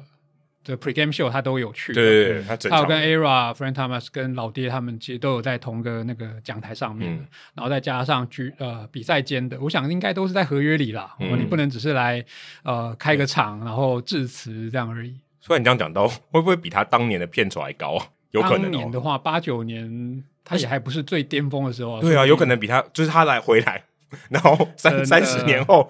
他只是来回顾，然后片酬还比他那天在那边演演的要死要活的还要高，对而且 有点奇妙。他那时候他在访问里面有提到说，那时候一九八九年这部《梦幻成真》其实是一个小成本电对啊影，是啊，是对啊，就是不是什么太重要的电当影然，嗯对，你可以看得看得出来啊。而，且是他自己想要去拍，是啊对啊所以片酬不我会相信太片高酬一定不会太高看得出来他的片酬就是他的这个成本规模是真的不是很高的电嗯影。对，那我们几乎是把这场比赛 哇称赞到淋漓尽致嘛，但它确实是一个值得称赞的一种赛事呈现。不过在比赛的周边，其实还是有一些检讨或是批评的声嗯音，像是有一个曾经打过小联盟棒球，然后现在应该是在这个爱荷华州当地的这个 J.D. Shotton 哦，他发表在迪蒙恩纪事报的评论，迪蒙恩就是爱荷华州的对首对，府。莫诶，我对有去莫过诶，嗯对德他们反正我看有 Google 翻成德梅音啊，啊对也有德，都因为都就是音译的，就是会有会有差它别，好像是应该是法文吧，对不对？应该是法文因为改的，你正常念下去不是 demo a 这个这个这个音啊、 ，Des Moines，嗯对 Des Moines。那他发表在这个报纸里面的一个评论，他就是第一个就讲到说，其实这场比赛对确实引发了很大的轰动跟关注，也广告收益非常高。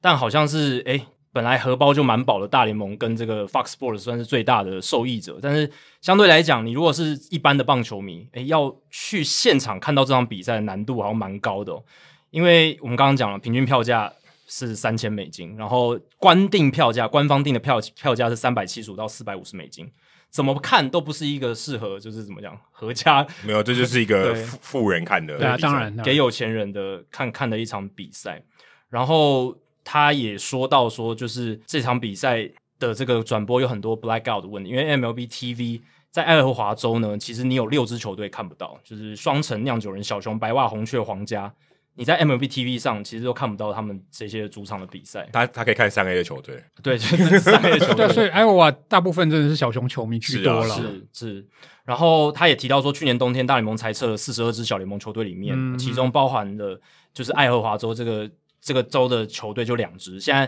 现在还有三支啦，但是就是有两支被裁撤掉，所以就一般民众或者是一般当地居民的参与来看，好像不是那么亲民啊这场比赛这。好像有点什么促进观光的那种理论哦。对，就是周边的人其实没受惠，然后就是只有服务那些他特定原本锁定的族群。 Yeah，不过这当然会不会有后续的效应，你没办法在那个。最热的当下去，是可是我觉得真的是炒热了。我太太看完我，我逼她再陪我看一次《梦幻成真》，然后她也看了我的转播，然后她说：“哎、我们下次去美国一定要去一趟。”这样，哦，连他都，当然他也算球迷啦，我觉得他他他也被有这样被的你感洗觉，脑了对 对，可他有这样的感觉，我觉得一定会有那样子的怀旧跟复古，尤嗯其这么成功的一个 PR，、呃，会会在带动周边的一个商机的，对啊，而且它原本其实就是一个算哎，不能讲观光农场哦， 就是它是一只有个观那光边而已啊啊对，这是个观光的球场，你只要付钱，你是可以包场去打的啦。嗯哼，虽然它看起来像社区棒球场，对对可是对它就是卖一个你在电影场没景错里面打球的这种怀旧感，所以它原本也算是观光业的一环。是那现在有一个超级巨大的广告去帮它加持，对啊那，效果多好！我觉得要从不同的角度看这件事情，就把它当做一个巨大的观光宣传、嗯观光广告哎、哦样子。这个广告是 Fox 帮你花的，全国转播呢啊对，它全国转播啊，而且是三个多小时的广告，也是蛮夸张的。对啊，然后哦，对，另外一个巧合，我不知道呃，大家有没有提到过，就是那个 Dyersville，就是这个小镇，嗯，它的 mayor 啊，不管镇长或市长，他就叫 Jim Havens。他这姓 Heaven，他信 Heaven，因为这部片不是最有名的一个台词就是 Is this Heaven 吗？嗯对，凯文科斯纳他在赛前的这个典礼对对上面对嗯有讲这个，然后问问大家， 然后那市长叫 Jim Heavens，哦还复述，我觉得他的这个 campaign 在竞选的时候，应该就是用这个口号。真的 Is this 哦 Heaven？ This is heaven. Is this heaven? This is heaven. 没有，This is I it's Iowa 嘛 Yeah 对 对啊，所以我是觉得这样子的批评，当然也也是值得去检讨看看，就是到底 MLB TV 这种 blackout 的政策，呃，到底要怎么样安排才是能让最多球迷都观赏到比赛这样嗯子。嗯这个这个很难这个很解哦难啊因这为个难解这这个其实也不是只有 Iowa 地区嘛，而且还很多是牵扯到领土权的问题嘛，因为艾奥瓦的地理环境啊，它对周边呃从北 Minnesota，然后 Wisconsin，然后伊利诺，嗯，议论在旁边然，后就密苏里了嘛，啊这几个州都有各自的球队、啊，然后在它西边的又都没有球队了嘛，嗯，所以显然这个他都会去宣称到他的这个领土权的部分、对啊对啊，而且这些所谓的就是地方转播单位、地方的运动频道，他们也是花了钱去买这些转播权嘛。对。那啊如果你让他在网络上看，他又很亏，所以一定有一方亏。对啊，MLB TV 是赚他自己的钱嘛对，那地方运运动频道也要赚钱啊。那他如果都直播了这些比赛，结果大家都去看 MLB TV，不同他的讯号去看，那这样子他也是一个对他们来讲的伤害。而且 MLB TV 他就说我不跟你合作啦，对不对？因为他的讯号是他的啊，对啊我说我都不提供给你了，对，对啊那那这样大家其实两败俱 伤。对，确实，不过这也显现出传统电视哦，有线或无线在美国的这种势力还是非常庞庞大的。是是即使我们进入了 OTT 的年代，但它是在不危害到既有有线跟无线的收益基础上去扩大它是的观众群。你如果那 NFL 其实也是这样，是啊， NFL 甚至是诶，如果你隔天的比赛没有卖满座，它电视转播就不给你转了。 这哦 blackout 哇哦，最近常碰到就是 Jacksonville 加古尔，嗯嗯嗯因为就是人人气比较是比较差低一落一点。点，那当然，他们今年选到的状元 Trevor Lawrence，这也是许换会来，好一这是点。换来的。你要选到状元，你因要为够烂。垫底 对所以之前常常就是，哎，礼拜六才知道，我隔天我即使不去现场看，我隔天我也看不到加古尔的比赛。但你要办 party 很难办诶、欸是啊，对不对？你办 party 真的至少要有转播可以看对，啊，对啊，而且必须知道，这好不人性哦。对啊，就表示逼你要去现场看是嘛。现场这位置有限啊，啊，可是票没卖完啊，所以哦啊，意思就是，哎、你们这一周或者这个城市不够支持的惩罚，就是你连电视都看不到、啊。 这这这真的是惩罚欸诶、对啊，对啊，而且刚刚提到这个地方有线电视在美国还是庞大势力，就是其实大联盟他们现在最主要很大一块的收入就是地方电视转播的这个权利金，对这还是他们的金鸡母、啊，他们不能惹怒他们的金鸡母啊，这也是一个这这很其实大的也重点，蛮微妙的哈、嗯一方面，他也养他金鸡母的敌人就是 MLB TV 串流频道， 然后虽然这个敌人他的养分也是传，就是原本的有线电视，但他基本上是互就是互斥的，因为你你如果有 MLB TV，你就不会看电视嘛，嗯哼，对啊，除非哦，当然你可以同时看两个，可是嘖他这种做法就很微妙，他在一个很危险的天平上面他，自己制造了一个利益冲突的感觉。可以这么说。可是我觉得，如果你真的以长期来看，不管这个长期多长，有线电视这一方应该是被淘汰的，就是到时候就对是网络最方便，是就也是啊不用真的也不用限了嘛。只是对啊说这个未来到底什么时候来，那只是迟早的问题了。对，可是至少趋势上，大联盟是把他的这个赌金放在 MLB TV 上，呀、这也是非常合理的。对，至少我就我看起来，我们网络世代来看，我觉得这是比较合理的这种做法。所以，也许这个 blackout 只是一个过渡期，对不对？如果今天他这个有线电视假设啊全挂了 y，呀、那他也没有 blackout 的问题了。对啊，是这所谓的 linear TV 嘛，就是有线、无线的这种线性电视哦，你没办法哦，就 miss 掉比赛回头看的那种，就嗯是线性的播送方式。当然，好像应该是快要被淘汰了，只是说这个时间会拉得多长，就跟每个国家的这种媒体环境是有最是直接的是哇，关这系个。谈越谈越深了。对啊，我是觉得他们应该以后这些有线电视频道还是会开发自己的串流频对啦道，嗯然后可能就会说，哎、如果你真的当地的居民要看这个比赛，你要买我的串流，不能去买 MLB TV 的串流。那这样他就直接对干了啊，对啊，就是真的对抗。那就我对就啊那我的讯号也不给你 MLB TV，那又了是另外一对不对一回的战争所对。以到后来又是另外一回 MLB 战 TV 可能只有两队 之类的，对，就是他你也不能干到三十队对了。啊，变成说你一定要在海外，你才能看到哦最完整全部的哦， MLB。对，他对啊等于他只服务国际海外观众观对众美国以外的这些观众而。且妙的是，我们在华视跟未来的转播都还看得到 MLB TV 的广告。哦，哦，哎，你哦们可有能吗太久没有看这个台 湾的因为我们频道了都早上起来都是把 MLB TV 打对，开，但因为就是这，我觉得可以啦，可以可以理解，因为你的目标观众是不一样。是那就像大家在看华视或是未来转播都会抱怨，然后又是大舞台啦，哦， 嗯，那因为收视率真的就在那儿是，那这这是也跟球迷们不好意思的地方。那如果你真的是别队的，然后像我酿酒人，哦我一年就播一场吧，哦，哦你只你你只播了一场酿酒人啊，今年不只播了一场，播到一场。有赢吗？被就是阿比 i 卡 g 亚第二十七人次漏接的那一哦场，哦哦哦， man 痛心的比 赛，我天啊！对，输给巨人的那场比赛 OK 那是我今年唯一播的，也是华视唯一选播酿酒人比赛啊。未来今年还没播过吧？嗯，不知道，对啊，那所以我可以理解。那如果你是或者说像城墙大大哦，喜欢双城的，我今年印象中好像也没有播过双城队的比赛大大谷有对到双城，所以应该有啊。OK，有，因为双城之前大谷才去呀呀明尼苏达呀呀嘛，呀还被嘘嘛，对不对对？哦，对对对对，被故意对室外，还被嘘还被球迷嘘，嗯嗯嗯对，对，所以他的这样的一个分众的贩卖方式是可以理解了，是就是即使诶好像 MLTV、MLB TV 来抢华视或未来，但其实目标观众群本来就是不同的。而且我觉得，呃，有球评主播讲中文，这个也是一个蛮大的门槛。对，因为 MLB TV 它只能提供对你英英文文的的嘛，但但也可也可能可去预见的未来，搞不好还要服务华文地区、中文地区的，他其啊实他有安排。那很啊容易了。对啊，所以其实技术上一定是做得到 Yeah，只是目前看起来，如果你要选 MLB TV 的话，当然如果你不要求主播球评，那就算了。其实 NBA TV 都已经有了哦，NBA TV 你可以看得到韩文跟西班牙文的转播哦、或者是中国腾讯的讯号再打回去的，所以这个技术已经真的这个这个已经已做得经到小，case 了，对真的对他们来说是小 case，可是只是市场的问题，就是他他有没有需要有没有到那么大？服务到服务到这这个语系的。也就是如果这样讲的话，那这样未来跟华视就会蛮吃亏的。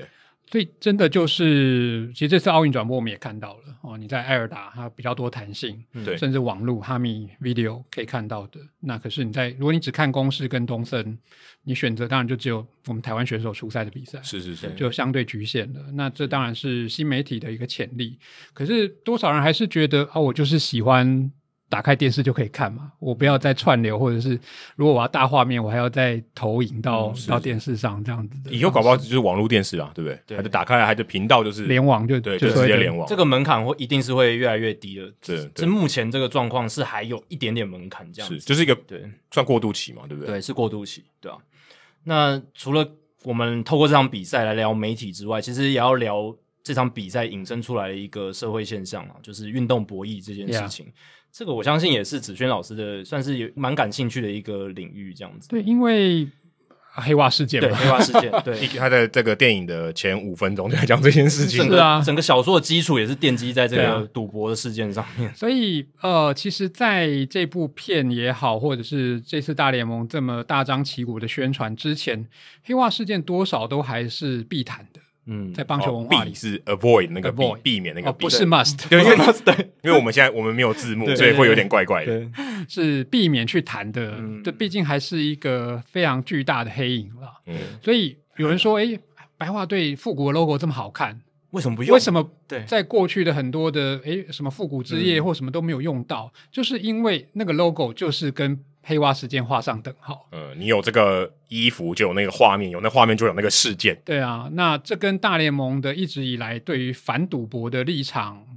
一直非常有关嘛。是那 P Rose 这这事件也一直虽然在八零年代，但大家也都还是会去谈。那直到最重要的一个背景是啊、呃美国开始运动博彩的合法化。嗯，是二零一八年嘛？对啊对，我记得我们有聊过这对个有话聊题对对到，啊，因为从 FanDuel 跟 DraftKings 他嗯们对去挑战这个，他们到底属不属于赌博这件事情衍生起来的嗯那时候他们也真的是够大，呀。才有办法去谈，不然小小的人家可能觉得这个没什么 bargain power。对啊，所以那拉斯维加斯现在有两支顶级的职业球队嘛，Golden Knight 就是冰球的是黄金骑士，然后 NFL 的 Raiders 嗯是从奥克兰搬过去了。那奥运动家队一直在跟赌城眉来眼去的嘛，嗯对不对？那所以呃，运动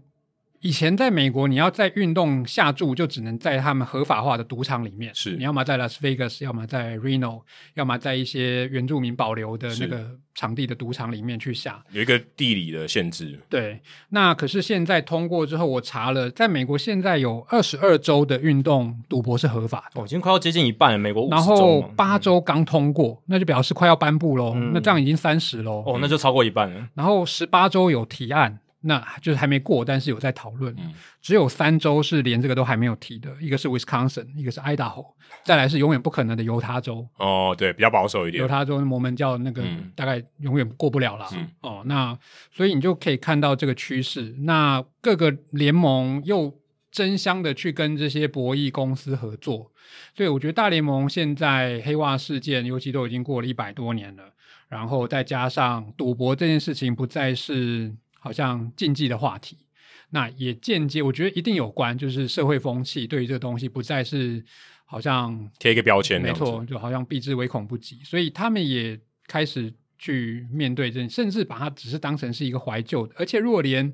打假球的球员都能够有一丝的悔恨的这嗯种神话的话，那不是更好吗？对啊，哦本，来被被被你打成反派的、坏人的，都还有一些人性，嗯甚就有至点都像还 second 是 chance。其实这个电影里面对啊有对啊也有这种感觉，是啊，你都还是爱棒球，甚至当你成为鬼魂之后，你梦想的事情还是打打棒棒球球的话，嗯那这运动不是太美了吗？当纯爱遇上赌博， 是吧？对啊，因为这部电影里面就是有这种救赎的成分嘛嗯，弥补悔恨的这个成分在里面，所以他在八零年代出来，某种程度上已经算是一个很大的挑战跨哦，对，跨了很大的一步，就是朝着说，诶，大家渐渐的对这件事情不要用这种超级竞技的眼光去对看，啊这样子。嗯，但也对，就像刚才讲的，时间过了一段，大家可以稍微比较冷静一点去看，而且可能吧，嗯，我觉得这是社会的思想的确是影响比较大，，对，然后而且还这种越禁忌不是越就是越越违法嘛，就你又如果你把它就引像诱引诱越强吗？就像当然有人讲大 麻或什么的嘛，就是如果你你你越禁止，它就是对会会有更多衍生出违法的事情。就是它这种东西势必是会存在的。那你越去禁止，反而有时候会是反效果。对，那就是而与且其而且会有更多对不好的事情发生。那你与其去禁，然后造成一些黑市没办法管制，那你不如就是立法去管制它，让它比较好控管，减少它的伤害只。是大家不相信你可以控管了。就像以前美国有颁布禁酒令嘛，然后结果发现说大家还是继续喝，对不对？一那零一零年代的事情，对啊，这是很很很早期的时候，对啊。那其实赌博某种程程度上也有类似这样子的感觉在，是那各大联盟当然这是职业运动，就是所谓的皇后的贞操啦。哈。一旦这有污点的话，是很难洗刷的。那嗯当然，这个时候跟一九一九年的时空环境完全不一样。球员们的合约义务甚至待遇，那是好太多了。嗯你你要去绑一个大联盟选手，要他放水，这太困难了。你要你要可砸多少钱？可是你在社群媒体要恐吓他更简单。那是以前对以前你还会找到他的住址或什么，找到他人才有办法恐吓他。现在不用，嗯哼，对现在我们在这边就可以恐吓大联盟球员了。然后 然后我还听到是吧？这也没错啊。我还听到一个疑虑是，诶，裁判的薪水就比较低了，哦那就对比较买比较容易被买通。对，其实这几年来，在美国四大运动，为一个被确定定罪的就是 NBA 的裁判，是叫对 Tim Donaghy，是他就是在因为所谓的 spread 嘛，就是让分嗯，哦，就算我不能控制比赛的分的胜负，但我可以控制分差，对，因为分差基本上在赌盘里微面妙也是胜负。超微妙对。很多玩法都是跟分差有关系的。对对啊，他因为他让分嘛，让分等于是一个界限，等于说他的分数要加多少分是，对啊，某种程度上在赌博他也是胜负，是啊所以他变成他可以去控制赌博的胜负还。有大分、小分这些玩法，是啊对，所以如果你要掌握大分，你就多吹一些犯规啊。是啊比赛静止的时候，大家可以添分数嘛。这个是他绝对做得到，而且这对个啊说真的，裁判在尤其在篮球是更有操作的空间呢、对，棒球，你说今天好球你判坏球，你真的会被人家一两球可能还好，嗯你如果真的想要手伸进去，哇，那真的那真的会被骂哎、哼，对啊，棒球相对来讲真的难啦，因为真真的很难。因为你现在出出局不出局，你又有这个你还要挑战重重欸播判判判决辅助可的，好坏球可以现，在只剩好坏球球嗯就很少，对，嗯就就很少，对啊可，好坏球大家看得出来啊。对你太多是太明显了，一两球可能还好。嗯，对啊，所以从二零一八年那个就是法律通过之后呢，刚刚子轩老师已经讲说，有很多州都已经陆陆续续的开放了这个运动博弈。那我看到的消息是从二零二零年九月的时候，小熊就已经跟这个 DraftKings 他们有签了一个合作的备忘录。那他们那时候是规划说要在球场边上建造两层楼的一个运动博弈的投注站的计划。嗯诶、哼，这个计划已经正在进行当中。他们他们的这个芝加哥 Landmark Committee 地标委员会，他们已经通过了这个建造的计划，所以也许他们说建造时间需要一年，所以也许二零二三年他们 Wrigley Field 就有这个运动的赌博投注站投注站对就在球场的边上等，于赌场旁呃球场旁边有个赌场，就是赌场。这我们或许很难想象啊，但我以我在英国的经验，就觉得英国人早就这样搞了。 嗯，足英国欧洲足球好像就是已对经啊很，集英中国赌人场，很多人就是，哎，我去看一场比赛，我就在场边，他就有个摊子，就可以下这场比赛结果哦。而且其实这样对于大家来讲，就是一个你如果有投注，某种程度上你就好像打了兴奋剂一样，哦，绝对就是因为啊，因为你不是只有输赢而已，绝对你还有是赢钱跟输钱，这有点像我们以前看港片，不是他们常常演那个赛马的环节，对啊他们也呃是赌场就在，就他们就是投注站就在赛马场里面嘛。哦，有有，那就一是定的啊，那对是啊一那定有的时可是我觉得赛马本身这个不一本样质有点它本身就是累赌博它本身就是一个赌 博，它是为这样讲有点不好，可是它就是一个跟赌博高度相关的运动了，是对，对对啊，所以之后可能会朝那一种方向去对发，展但。棒球、足球你这些，那现在又因为有这么多的数据化的服务，是哦，你甚至当然应该还没有看到啦，但是我是想说，甚至因为你可以赌说，哎，下一支它的全垒打会飞多远，嗯，这个都现在有 Stacks 很完容全做易得啊到，，或者是哎，诶他 Aaron Judge 这一球打击出去的出速会是多少？有没有超过其一实百亿？连这种东西都可以赌了嘛，因为有只要有数字就可以赌啊对，。至少它是算一刀两断，有没有中就是有这样子，对啊，而很且可怕哎，真的除了小熊以外，国民也在一月的时候跟 Bet MGM 签下类似的合约了，嗯所以他们之后也会在球场的中外也建造类似的这种博弈投注站，所以已经有两支球队，大联盟已经有两支球队去已经算 commit，就是认真要做这件事情。而且他可以在现场看，那感觉更不一样，因为他知道球场，他他不是看电视嘛，他更有临场感。对啊，他如果要加注，是就更撒更多钱，他是这个环境是更容易影响他的。是，是要摊平还是认赔这样？哦，对，应该都会会，他希望鼓励他追加 当嘛，然对不啦对？就当是然一直你多投一点这样。然后这个投注站都会是一年四季都营运的，不会说只有在棒球季才营运，所以、哦对他们平常可能像一就是个便利商店一样。对还是会赌其他的东西，但是棒球季可能就是 focus 在棒球这样子。对，可是这种当你越来越容易，然后就连对球员来说了，哦，虽然我们好像觉得他们薪水这么高，没有必要去甘冒这个风险，可是，在前两个礼拜，NHL 也还出现了一个球员有疑似嗯下注自己球赛的这个报道出现、e 嗯 v a n d e r Kane 那个是圣荷西鲨鱼队的一个选手，然后几年前吧，呃，虽然被证明是一个假消息，Jeff Luck 嗯，哦被他的朋友嗯去招摇撞骗，嗯打着他的名号，嗯然后去说以前诶海盗队的投手左哦对投对对对对海盗对队对左投，就是这是被证，后来还他的清白。那就是这些东西有人在，然后这个产业你又越来越提供它这么便利的一个投注服务，其实还是会有特定的风险在啦。嗯对吧就我是是觉得，就是他能不能管得住嘛？对他能不能控制这些风险？这些风险一定存在，嗯，但是你有办法有效的控制，可能这个是大家觉得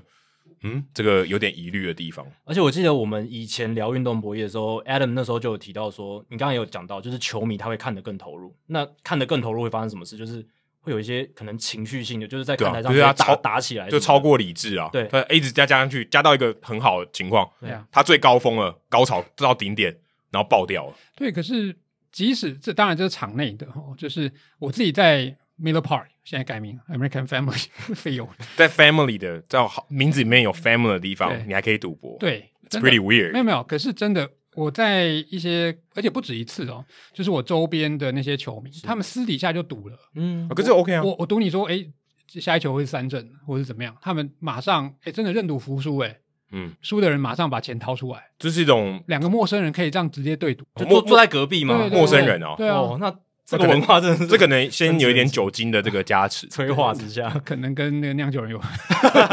但是主但场是有但是我觉得关这个这个是蛮合理的啦，其实就也是应这个该这个对情况在就算你在酒吧或者你在搞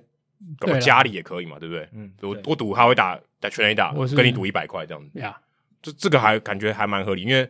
这是私底下赌嘛，而对且啊，可但我能小说赌怡难情，得的就是愿赌服输啊，哦哎，那你跟官方赌，这当然庄家跑不 掉，可是你跟你那邻座的陌生人，哎，你怎么知道他真他真的会把钱吐出来？哦，是是是，不对然啊你就揍他嘛，这个很常见， 很多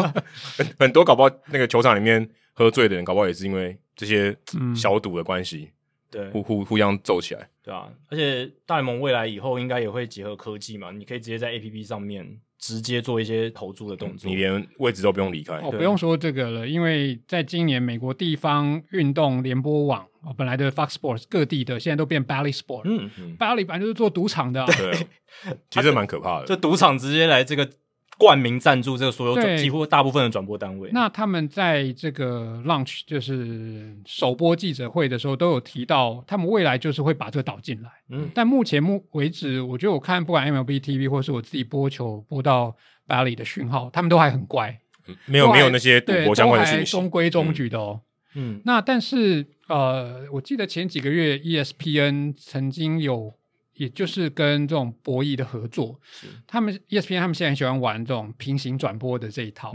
哦、嗯，传统的转播方式在 E ESPN，、嗯然后另类的转播方式在 E ESPN ESPN Two， Two，、嗯对，哦，像之前有跟漫威嗯播合作 NBA 的那个，把那些球员都变成 superhero 这是样子。是，然后曾经有一次，他们就是跟博弈公司合作，嗯然后 E ESPN Two 全部提供关于博彩的评论的方式资讯。嗯哎、我觉得他接下来这分大小分会是多少，嗯，或者是哎未来会追加这个让分多少？是。呃，哎他这这最近他们在做了，突然想到一个问题，如果他今天讯号延迟，会不会造成影响？我一定会的、啊。对，这也是一个讨论点，就是未来如果博弈真的精确的导入到这个运动赛事里面，那转播的那个延迟就不能有、欸。几乎不能有延迟，对因为这是一个技术的问题。对啊如果说他延迟十秒，可是事件已经发生，那我马上传讯息给他说对，要全 A 打了，对啊你赶快下全 A 打好。球坏球马上传给你。对啊，所以为什么赌博业一直引领着传播业的前进嘛？其技实术所有在进步 其实所有大家觉得稍微有点藏污纳垢的地方，它都是科技发展的前对就啊先驱者，对啊例如对啊色情网站。对，对，社群网站是串流服务的先驱者吧？对，所以真的， 所有你觉得可能会觉得藏污纳垢的地方，但它其实都是推动社会或者整个科技发展最重要的地方。对，不过这当然现阶段，如果说还没办法 做到尽可能同步的时候，他们也会去，例如他就不可能说，诶，接下来嘛一好一坏，下一球会怎么样？他不可能做到足球的投注啦，但可能可以做到主打者的投注我哦啦。就一个主嗯打席席一个，对哎、不可对是一个打席，哇，第一球第就一打球，了，那当然没你办就法你就蛮尴尬的对，就是这很常发生哦，对啊对不对？所以要在他上一个打者一打完，马对上对就要马开马开盘，马上然后开就盘可对那个盘的间隔可能只有呃十秒对之类你就的，要开始倒数了，你下注的时间就很短。对啊，到底有没有必要做到这样？那以网球来说，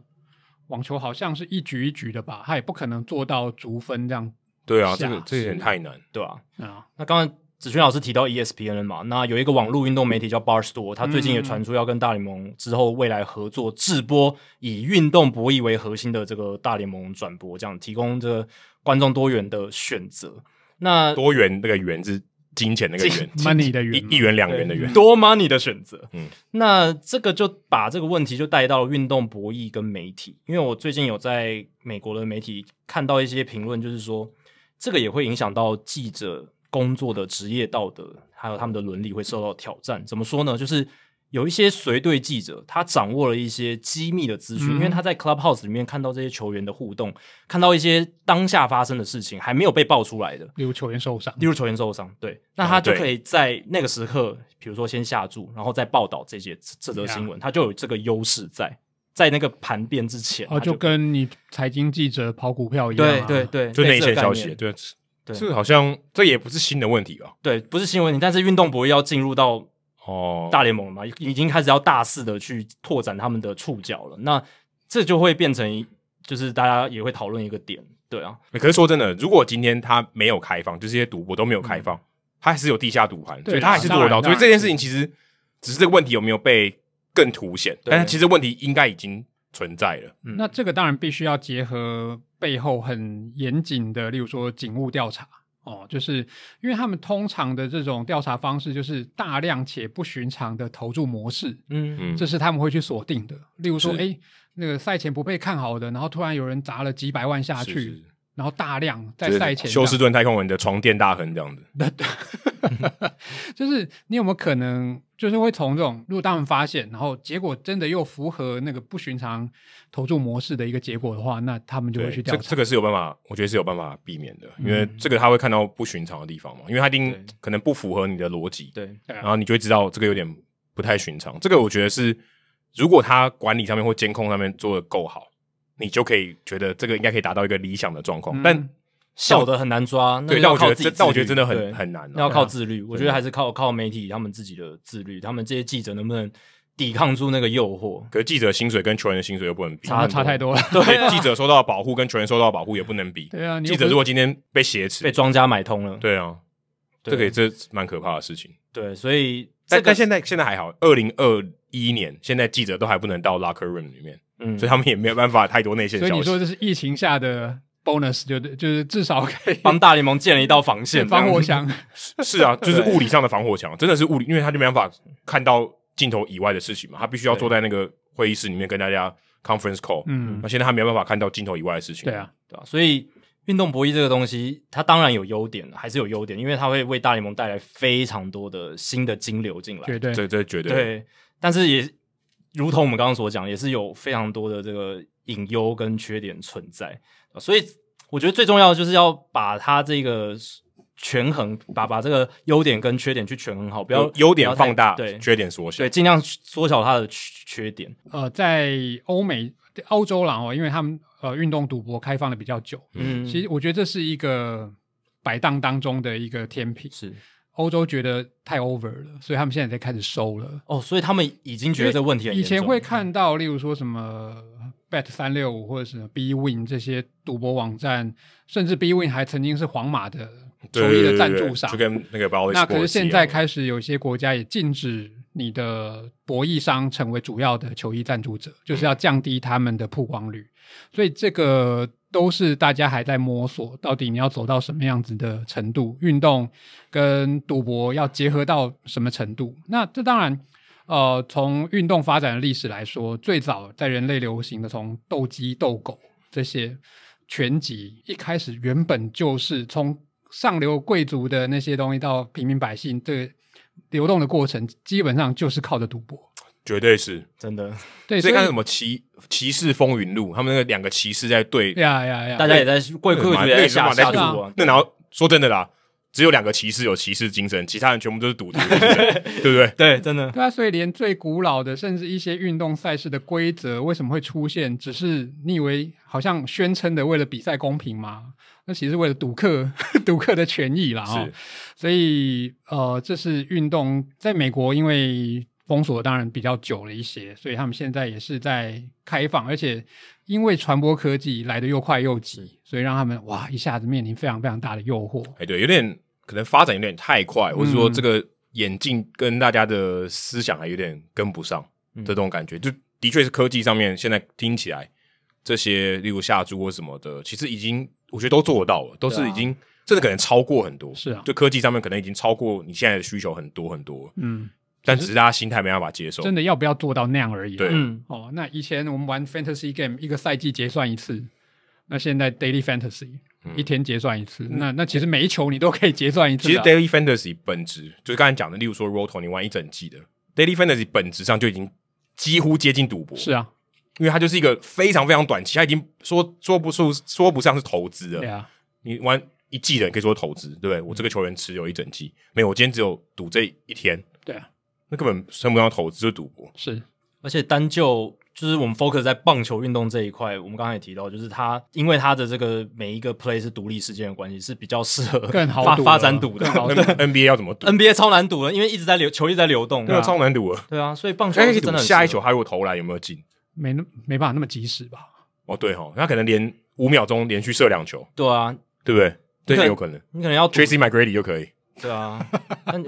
你可能要十三秒，十三秒得几分？十三他三们有三十秒得十三三分，三十，秒得十三是分，吗那那也很扯 Reggie Miller 那时候对也是啊，对对啊，对啊，所以我不知道是开玩笑，还是我听到有人说什么，呃，NBA 的主席 Adam Silver 就会跟呃大联盟主席 Ron Manfred 说，哎、你其实根本不用管那个什么比赛节奏问题，你就让他继续摆着，不需要解决啊，因为你们球与球之间的时间越长，嗯你们就能扣，你们就能够靠运动博弈赚更多钱。其实这是真的，而且我觉得这个是棒球的特色、欸。我觉得这个这其实它，我对我来讲，我觉得这是优点啊就是它有一个很明显的节奏对感，啊，独立事件这然很后重要。啊你你就可以在那个空档去下注。这个就其实 N F L 也可以嘛，对不对？因为它每一个开球，每一个 snap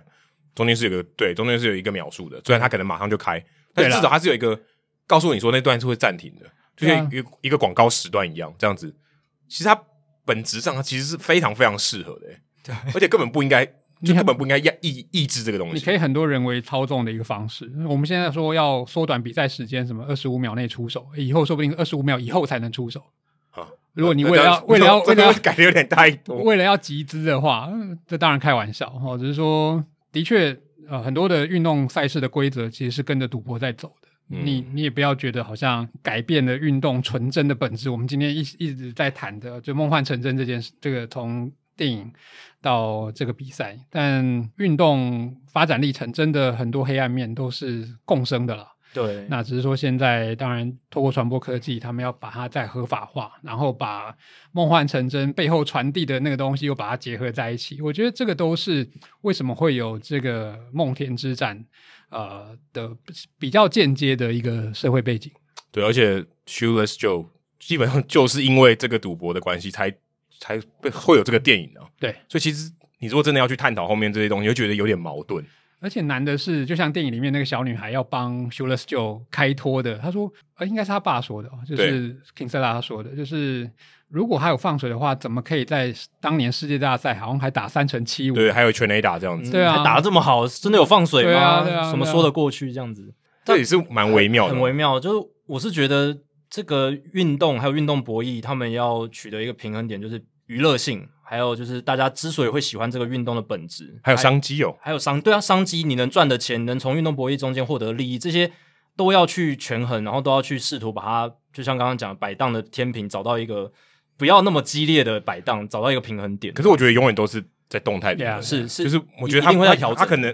如果他今天禁止那一天，应该也是心电图平的那一天就，没有这个运动了， 就是挂 掉，挂掉 就是这运动没人在看，没有人 care 了。就是它一直在 dynamic 在在动态嗯的进行当中，只是那个摆荡可不可以就是维持在小一点的这个哦程，度？如果幅度太大，对可能会就是出一些问题。对啊，你如果说像刚刚子轩老师讲棒球我的，说棒球的投手哦，对对对啊，如果你为了如要果如果挤篮球二十五秒出手，那比对赛啊变超难看。对啊，那但是如果你变成二十五秒之后才能出手，篮球的话， 那不可能，啊那就那那就变成可以赌博了嘛，就是球球与球之间哦，可就以是赌博每一个要开球都要对等啊二十五秒。对 啊，这个持球大权家下注喽，这对样啊，，这个持球权会不会得 分，会不会投进，是投两分还是三分？那现场应该观众都受不了啊对了了，。这样应该不行。这个就太太极端，就会没没人当看，然想要开看玩这个笑运动 Yeah。对，所以就是要找到一个平衡点吧。我觉得对，而且这个跟就我们讲很多媒体，其实我觉得以媒体的角度来看，其实应该会更希望这个东西是开放的，哦，绝对，绝因对为，它代表商机，代表更多人关注，更多人关注代表收视率。现在不管它是网络还是什么的，对啊，就像在台湾播足球，哦尤其世界杯的时候，那是台湾运彩最热的时候。啊是嗯那世界杯结束以后，你说足球不能下吗？可以啊，可是那个热潮就完全不一样。而且台湾一开始也没那么多人看足球，可是世界杯怎么突然跑出来？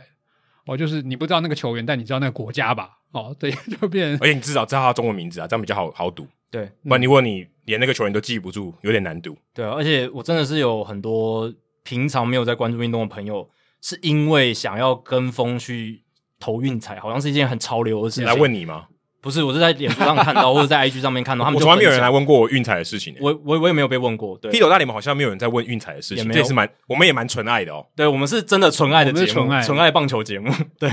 所以那种跟风的或一日球迷什么，他们可能从原本的不熟悉，因为运才了解了这个运动，有些人也许以后真的会变球迷，但讲起来一部分我觉得一部分不一定那所有人都球迷他这个身份可以跟赌徒是共存的吗？可以、啊哦，我觉可得以，但是你会精神分裂哦。是什么意思？就是你支持的球队，不见得是你看好的球队。哎那没那没关系，我我我之前之前常常这样讲嘛，哦我是红袜迷嘛，很多人问我说，如果今天王建民对红袜的时候，你要支持谁嘛？一样的道理啊，或者是你今天玩 fantasy 哦，但我 fantasy 是不选洋基队的球员，但是如果你 今天你就是你如果你如果下注或是你的获利是来自于你不支持的那一方，呀，那如果你的球队赢了，你开心吗？他他输，那那你输掉你的赌注，可是如果你的球队输了，然后你赢得赌注，所以某种程度上你两个都会开心。对，假设他是二选一的话，这要所以看你的心态啦。就像你支持的球队，如果是其中之一的话，你是下他赢还是下他输？下他赢，你得到两倍的快乐；你下他输的话，你你你一定会得到你快会乐得，到 某种，对不管是心灵上的或者是但是钱包上的快但乐，是你一定会得到快乐， 因为要么就是你输了，呃，你赢了，但是你输了钱 Yeah 对，要么就是你赢了钱，但你输了对你的就球队。看个人的这种个性是如何的。对我是觉得，当你内心中赌客的成分太大的时候，应该会挤掉一些球迷对啦的成分的对啦我我我自己是这样觉可得是，如果赌客的角度，应该是理性会比较多一点吧，对不对？如果你想要赢，应该要多一点理性，应该是、嗯球迷应该照是理感来性说多，对不对？对，照理来说，但是也有一部分的人就是因为没办法理性的赌博，所以造成了哦这个很多社会的问题倾家荡产。多或是多对， 因为我最近听就是他们讲说，就是美国的节目，他们讲说，就是美国有这个赌博成瘾症的人，大概是占嗯百分之，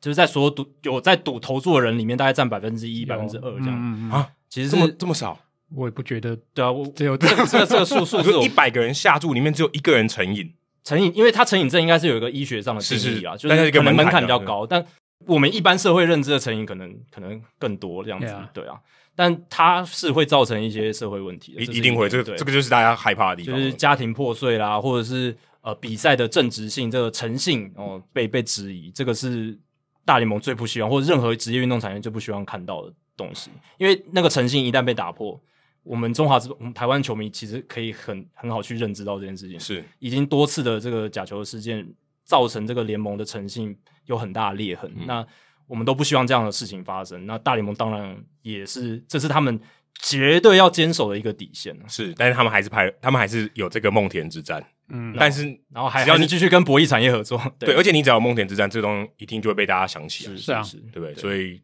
他知道这个会被拿出来谈的，没错，对啊，所以最后然后就不在我们的提纲里面，但我蛮好奇的，我也想蛮蛮想听听听众们的看法，你可以透过留言，就是如果我们台湾拍这样的一个版本的电影，或者有这样的故事的话，假设嗯陈风明，哦，是嗯，他他也有这样子的一种想法，然后未来他可以在这样比赛里面扮演某种的角色，是大家大家可以接受嘛？那或者曹景辉，嗯 或者吕文生、飞总哦，当然每个人他们在跟赌博是有不同程度的被牵扯的进来的原因，但我们是不是准备好去接受他们成为一种救赎的象征呢？我可以现在很肯定的回答你，如果此时此刻绝对没有。对，此时此刻很难，对对，因为我们在两百零三集的时候，我们其实有得到一些回应，对嗯所以所以你可以，这可以 Yeah, 可以 yeah, 知道，而且而且说真的，我觉得以我们听众来讲，他相对理性是比较多一点的。嗯所以我英文里面常讲嘛，too soon 哦，就是开开这个玩笑是不是太快了，或者是哦说讨论这个话题时是不机是不太对时机太快了？可能毕竟一九一九到现在一百多年了，是哦，然后就算电影是八一九八九年，我也那也很久了，他们也花哦了七十年，也是90而七十且年都了，是这些球员做股之后了。对，才能够很更坦然去讨论这件事情的时候，那我们台湾中华之邦到现在，对不对？或者是黑鹰事件、黑象、黑米这些事件到现在，当然大家是跟着他们长大的，我觉得好像没有那么快，对不对？我觉得应该要花一一阵子哦，可能这个二三十年甚至更久，嗯，对我，嗯你看看美国的例子，我觉得就是要这么久，甚至可能要我觉得更久甚至要更久，因在为这台湾种的东西文化是，我觉得这种不像科技发展，你是有一种加速，只是那个斜率不一样。 OK，可是这种人性的东西，我觉得你要大家这种就是不能说进步或开放，而是你有一种原谅的态度，那个真的是需要抽离一段时间才有办法做到这件事情，才有办法比起你不能说不带感情的去看这件事情，而是你可以比较释怀。呀、或者说你就知道说，OK，呃，你经历过这么多事情以后，或许那件事情变得没有那么重要 yeah,，，Yeah，对，或是已经被转化成一个哦，艺术作品 feel good story，对就是就艺术作品，感就觉像就很像好的电影这样子， 对啊，对啊从另一个角度去切入探讨这件事情 Yeah 就像呃就是这个《Shooter's Joe》这本小说，还有嗯《梦幻成真》这部电影一样，用一个赎罪的角度去看嗯这整起事件。所以也感谢子轩老师最后留给我们听众一个诶值得大家深思的问题。如果你有任何的想法，你觉得几年，或者是你觉得要透过什么样的形式，呃，中华职棒或者是我们台湾的棒球迷才能够重新去审视这些球员，都可以在我们这个这一集的留留言区去讨论这样子。或者你也可以写一篇博士论文，跟子轩老师一样，这个很值得探讨的一个议题，运动社会学。我们今天谈了非常多运动社会学。 那说到运动社会学，当然还是最后要帮子轩老师推荐一下他在两年前出版的这本著作《左外野赛后看门道：运动社会学家大声讲》这本书。那里面真的是可以看到很多从不同面向去探讨职业运动，还有运动的各种现象，这样子少数能跟 MVP 制造机厚度相搏的一本书。字数应该也是可以可以相驳。有有有有， 对，所以今天非常谢谢子轩老师，谢谢两位。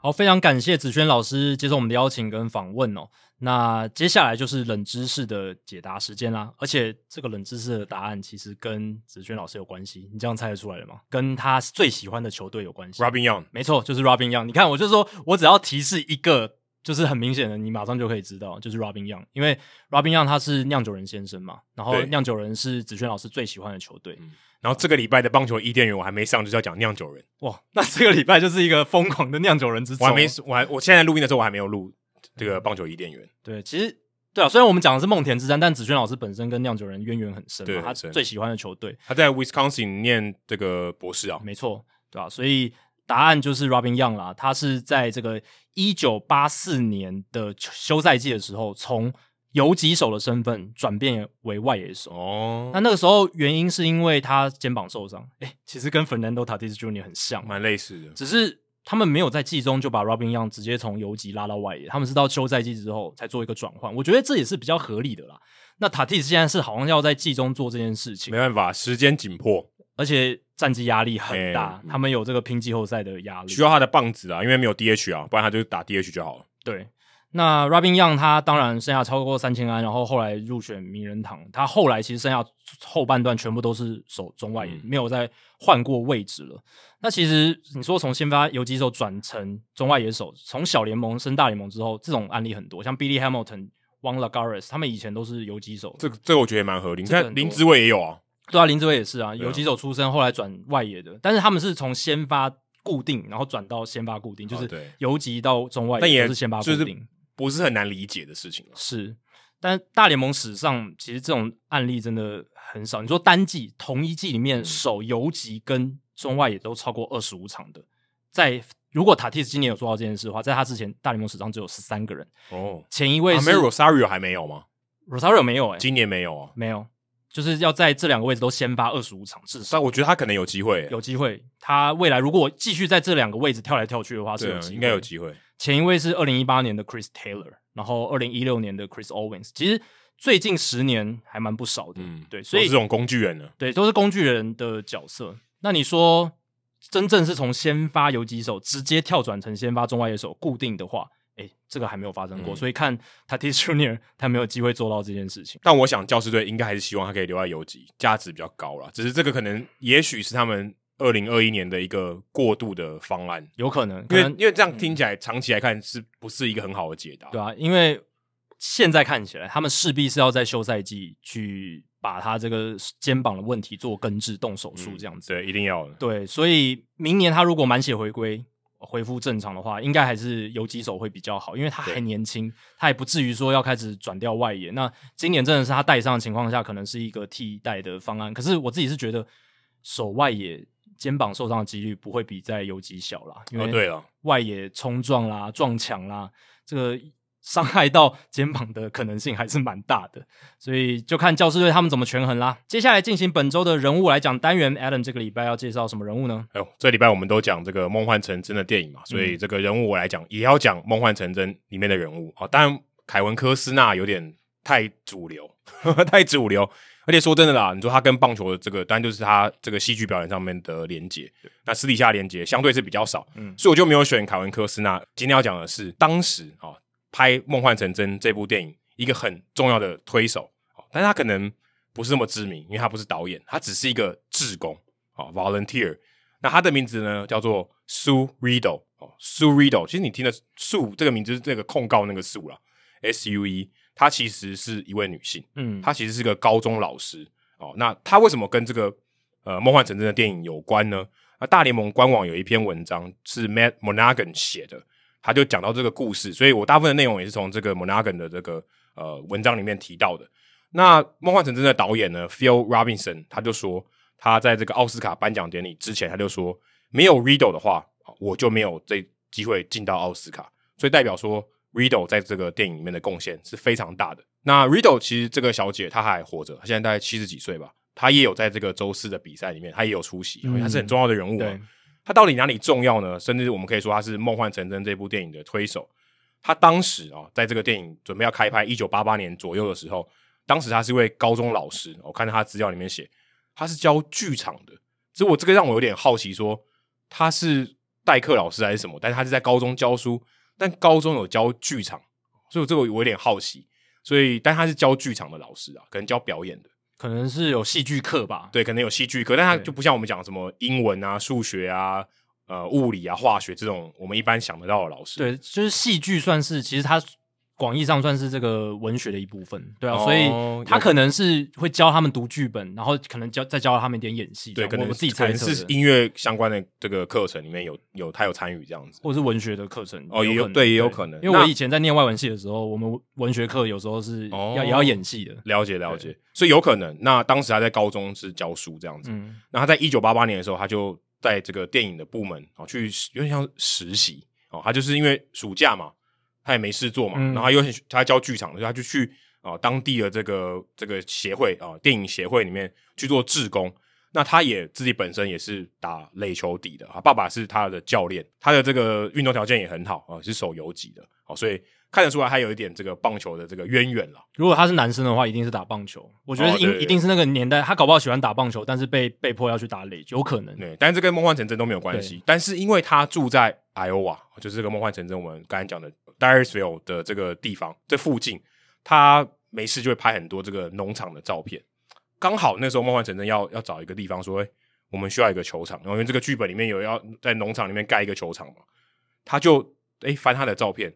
看到一个球场，他觉得很棒。然后这个旁边的白色的屋子呢也很搭，就是他理想中哦这个梦幻成真里面应该要有的场景。那他就想说，哦，这个不错，那他就去找这个房子的主人啊、哦，问他说，哎，这个田可不可以让我们盖球场，可不可以让我们拍这样子？那这个主人呢叫做 Don Lansing，不过当时他第一次去敲门的时候，他不在啊，在上班，然后说，哎呀，找不到他人，那时候可能也没有电话嘛，他去敲门，没有人，没有人应门，他就说好，不如我就先斩后奏，就跟这个制作单位讲说，好，我们就跳这一块，好，这块应该可以啦。然后就先斩后奏以后决定了，他再去敲门，跟他说，哎、l e n s i n g 先生，哦，这次终于有找到了，说我们想要拍一个棒球电影，愿不愿意借我们？然后我们的房，你的房子我们也要借用，哦，是主角要住的地方。他说好，因为我也很喜欢棒球啊、这二话不说，马上说好，哦所以他也算很幸运啊，就找到这块地，后来也变成 Field of Dreams 的这个拍摄的场地，所以算是一个很有缘分的一个经历。嗯而且最有趣的是，报道里面有提到说，Lansing 先生在听到这个提案的时候，他说：“Are you dreaming？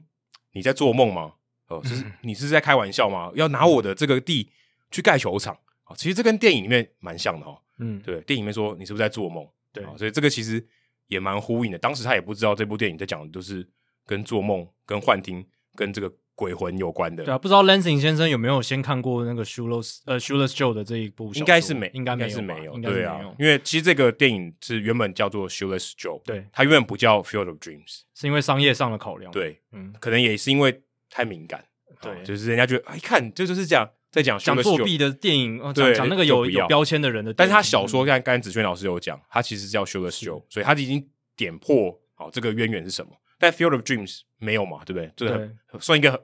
蛮模糊的片名。而且就是你要宣传行销很好做，而且你看我们翻成中文《梦幻成真》，听起来多美的一部电影，对，听起来就是对，就是感觉比较不会有这么棒球相关很直接的连接，对，如果它还是叫 Shoeless Joe 的话，我觉得台湾的片商应该还是会把它翻成比较梦幻文雅成哎真类类之类似的这种。但如果真的被翻成什么赤脚桥、无鞋桥，哦，其实有点不会有人想对看吧，可能可能不是那么吸引人。对那他当时他们这个报道里面有提到说，当时那天要拍的的时候，夏天非常非常热哦，这个玉米田都有点枯萎了，还必须剧组去浇水，才有办法把这个玉米田都弄好。因为当时也没有 CG 那么发达嘛，所以他那个不是 CG，是真的有玉米田，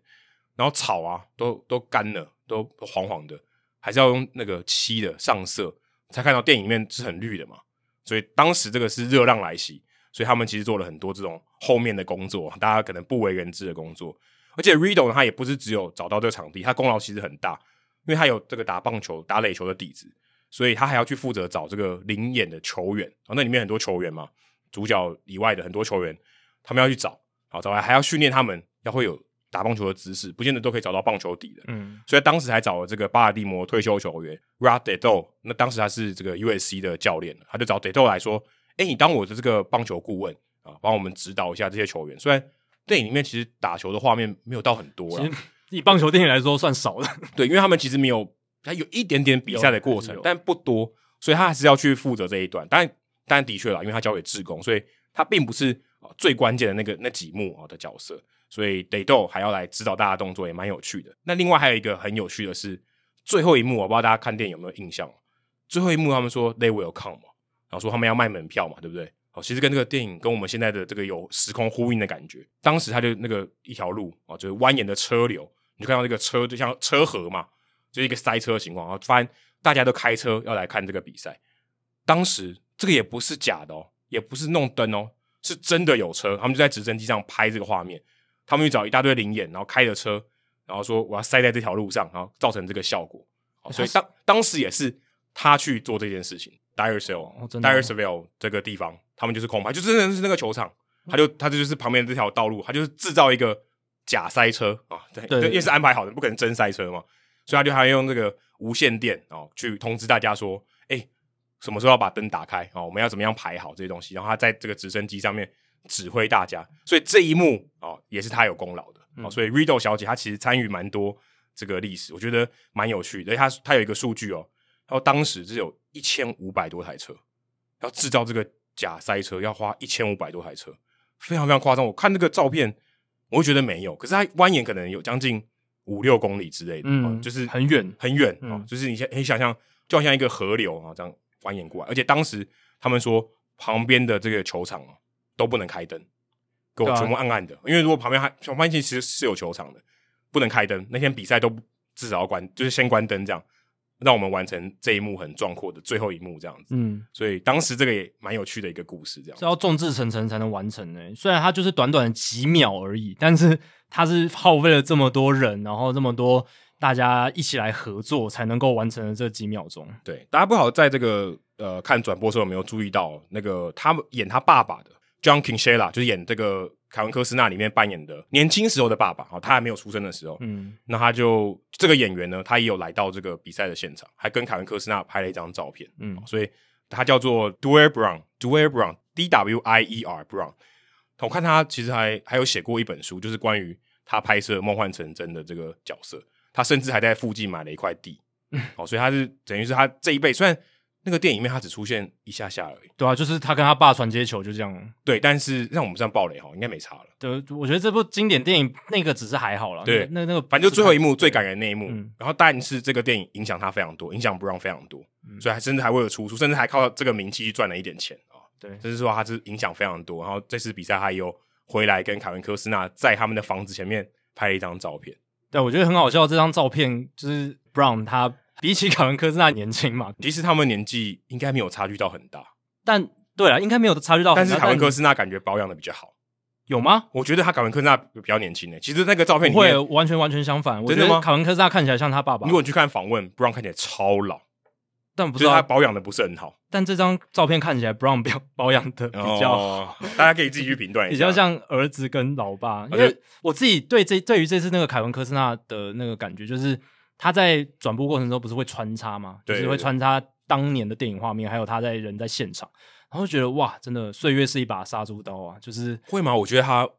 因为他他有退化，他不是退化，就是老化的蛮优雅的啊、不会，我我我不知道诶，可能我的观点比较不一样，我就觉得他老好多、哦，好苍老，然后尤其是他他一开始不是从玉米田走出去的，拍他后脑勺，对，哦，头发好稀疏哦，就是哦整个就是让我觉得哇，你跟三十年前比，对，当然是有很大的差别，只是就是哇，真的觉得岁月不饶人呐、啊好，接下来数据单元哦，这个礼拜其实因为我们主话题聊比较少，其实很多这礼拜其实比赛算是蛮精彩的。对啊，我们大部分时间都在聊这个梦田之战嘛，我想说数据单元就拉回到把这个焦点拉回到一些就是我们这个大联盟赛事里面这样子啊。第一个要讲的就是这个呃名副其实的你来我往、互不相让的洋基皇家之战。我们常常在写报道或是聊天的时候就说啊，这场比赛很精彩，你来我往什么，但其实很拉锯这样子，很拉锯，但其实搞不好就是领先交换了大概就是两三次，或是追平就是一两次这样样其实就很多了，，对，其实就以比赛来讲就很多了。梦田之战领先交换五次，这个很夸已张，经很夸张很。少很少。但这一场洋基皇家也非常非常扯哦，就是在第七、第八、第九、第十局的时候，两队都有得分，而且都是呃洋基先领先，然后后面被追平，领先被追平这样子。这场比赛我有看 live，啊哦，我也是看 live，我觉得蛮夸张的。很扯。对，那杨基在这个过程中，他们制造了四次的救援失败，那他们是大联盟史上第二支单场四次救援失败的球队，而且他们是第一支单场四次救援失败，最后还赢球的球队。对，他们是先攻，但他们后来赢了。没错。那前一场是哪一支球队？是太空人对小熊，在一九九五年九月二十八号。那太空人那一场，四个这个救援失败的投手呢，分别是 Dean Hargraves，还有 Craig McCurdy，呃，Greg Swindle，还有这个 Todd Jones 这四个人。哦，他 Jones 我还知道，哎，他以前他后来变老虎队终结者嘛，对啊，所以他们这四个人有救援失败，然后最后太空人确实是输球了，所以小熊那时候是赢。那但是这一次洋基对皇家，洋基赢球了 l o i z a g a Chad Green、Britton 跟 Clay Holmes 都有救援失败，嗯 Chapman 竟然没有参与救援失败，对啊，他那一场他没上，没上。嗯对，那这一场洋基皇家之战也是大联盟历史上第一场哦，两支球队都在第七、第八、第九、第十局都有得分的一场比 赛，诶，真的还蛮不容易的哦，嗯连续四局，而且都是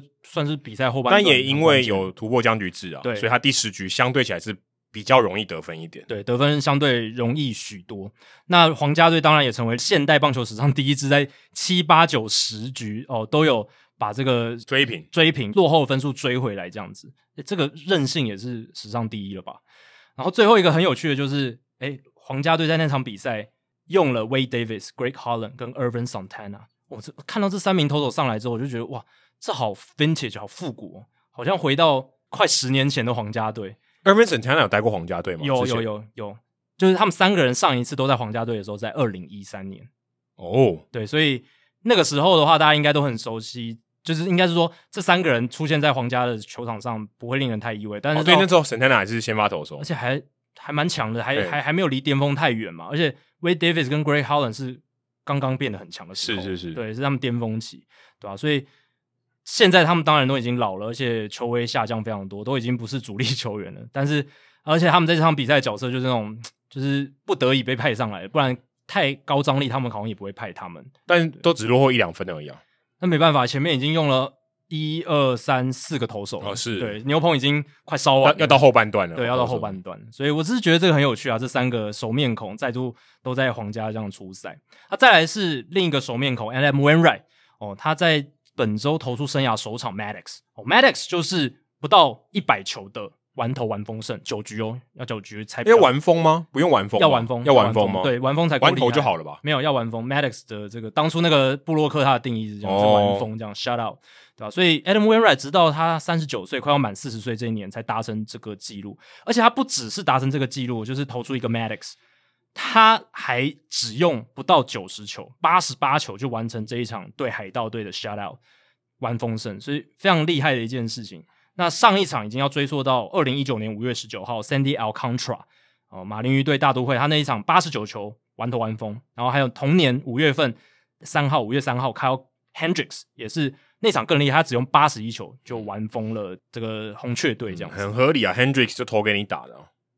对，所以他这种制造 weak contact 的，所以他对用球数少，我觉得也蛮合理的。通只要常他状况好的时候，用球数可以很少的，对他不用花太多球去跟打者周旋或求者三振，对有球三振，对，那我只是觉得很厉害，因为 Wainwright 之前他玩丰盛九局玩丰盛，最少用球数是一百零二球，二零一四年九月十七号。然后他现在球威跟二零一四年的时候当然没得比了啊，可是他还是能够投出一场八十八球的玩丰盛。当然，他这个对手是海盗队，呃，算是国联蛮垫底的一支球队，嗯所以好像柿子挑软的吃好像没有那么那么厉害，可是不容易了啊，也不容易、欸。说真的，你要挑一个烂队，然后让你玩疯，然后用只用一百球，也不是一件简单的事情。而且我可以说 w a i n w r i g h t 是今年红雀队表现最好的先发投手。这个我觉得季前大家但因为不会 Jack 讲说 Flaherty 受伤了，对啊受伤，而且 Carlos Martinez 也表现衰退、啊非常。差。金广炫也投的不错，可是他是比较也软球派的，对，而且哦你说真的，他也没有那压制么力，他也没有那么健康诶、欸现在也在伤病名单里面。而且他续航力、压制力都跟这个温 a 没得比这样子。然后继续留在国联中区哦，Luis Urias 这个酿酒人队又回到酿酒人队了。这个游击手，他在这个八月十二号对小熊的比赛单场五支长打，很扯，欸怎么会是 Urias 这样子的球员？他今年算是打出来了，他之前打击当然是他的罩门，可是他今年打出来，这这五支长打，这在大联盟史上是单场最多的。啊，我这看到这有点吓到哎、因为大联盟我记得单场的安打记录好像是七，就九局比赛好像是七支吧，我如果没记错的话，五支长打，因为二连打就算长打嘞、是对。而且四支全垒打都有可能，都有发生过。五支五支长打就最多了哦、其实这里面包含了三场四支全垒打的比赛，是当然算啊。，对，就很很合理。只有但只有三场，所以大部分的单场四响炮，他们打完全垒打之后就没有再打哦长打对。对对啊，所以对啊，这其实蛮少见的哦。其实，在乌利亚斯之前，史上更只被达成过十二次而已。嗯，所以是很嗯，这罕个见有的点事情，啊这对，这比五安打还少，非常非常多哎、对啊，而且还有另一个，我觉得你也会惊讶到，就是 Kevin Newman 他在今天，就是美国时间八月十四号的这场比赛里面，他单场敲出四支二连打，也是追平大联盟单场最多的记录。诶，欸当然以前单场四支二连打的这个次数比较多啊，一九零一年至今有四十七次，可是从来没有人单场五支二连打，从来没有发生过。大联盟一百多年来，这样是 Kevin 这也 Newman 这有点难理解。欸对吧、啊而且 Kevin Newman 你说今年打得超烂的，你说三支三垒安打，因为三垒安打要一些运气，所以它的确比较难发生，而且你要打到对的地方，而且你要打得够强，然后刚好还没有接到。可是二垒安打照来讲是容易很多，对，然后你单场要刚才是四支而已，对啊，照讲四轰比较难吧，对啊，只是但四轰也是很少啊。可是四轰也四支二垒安打少成这样，让我觉得有点讶异耶。对四轰一定比较难。你只甚至跟我说什么 Mitch Moreland 有打过这个记录，我搞不好都相信，那就是很会打二垒安打嗯，对啊，或者是什么 Craig Biggio，Craig 之类的。 Biggio 感觉就很合理啊，五支二连打算什么？在他单场来讲的话，可是真的就没有发生过、欸，就是大联盟很好玩的一个地方。，对，因为二垒安打相较起来真的没那么难有可能有一些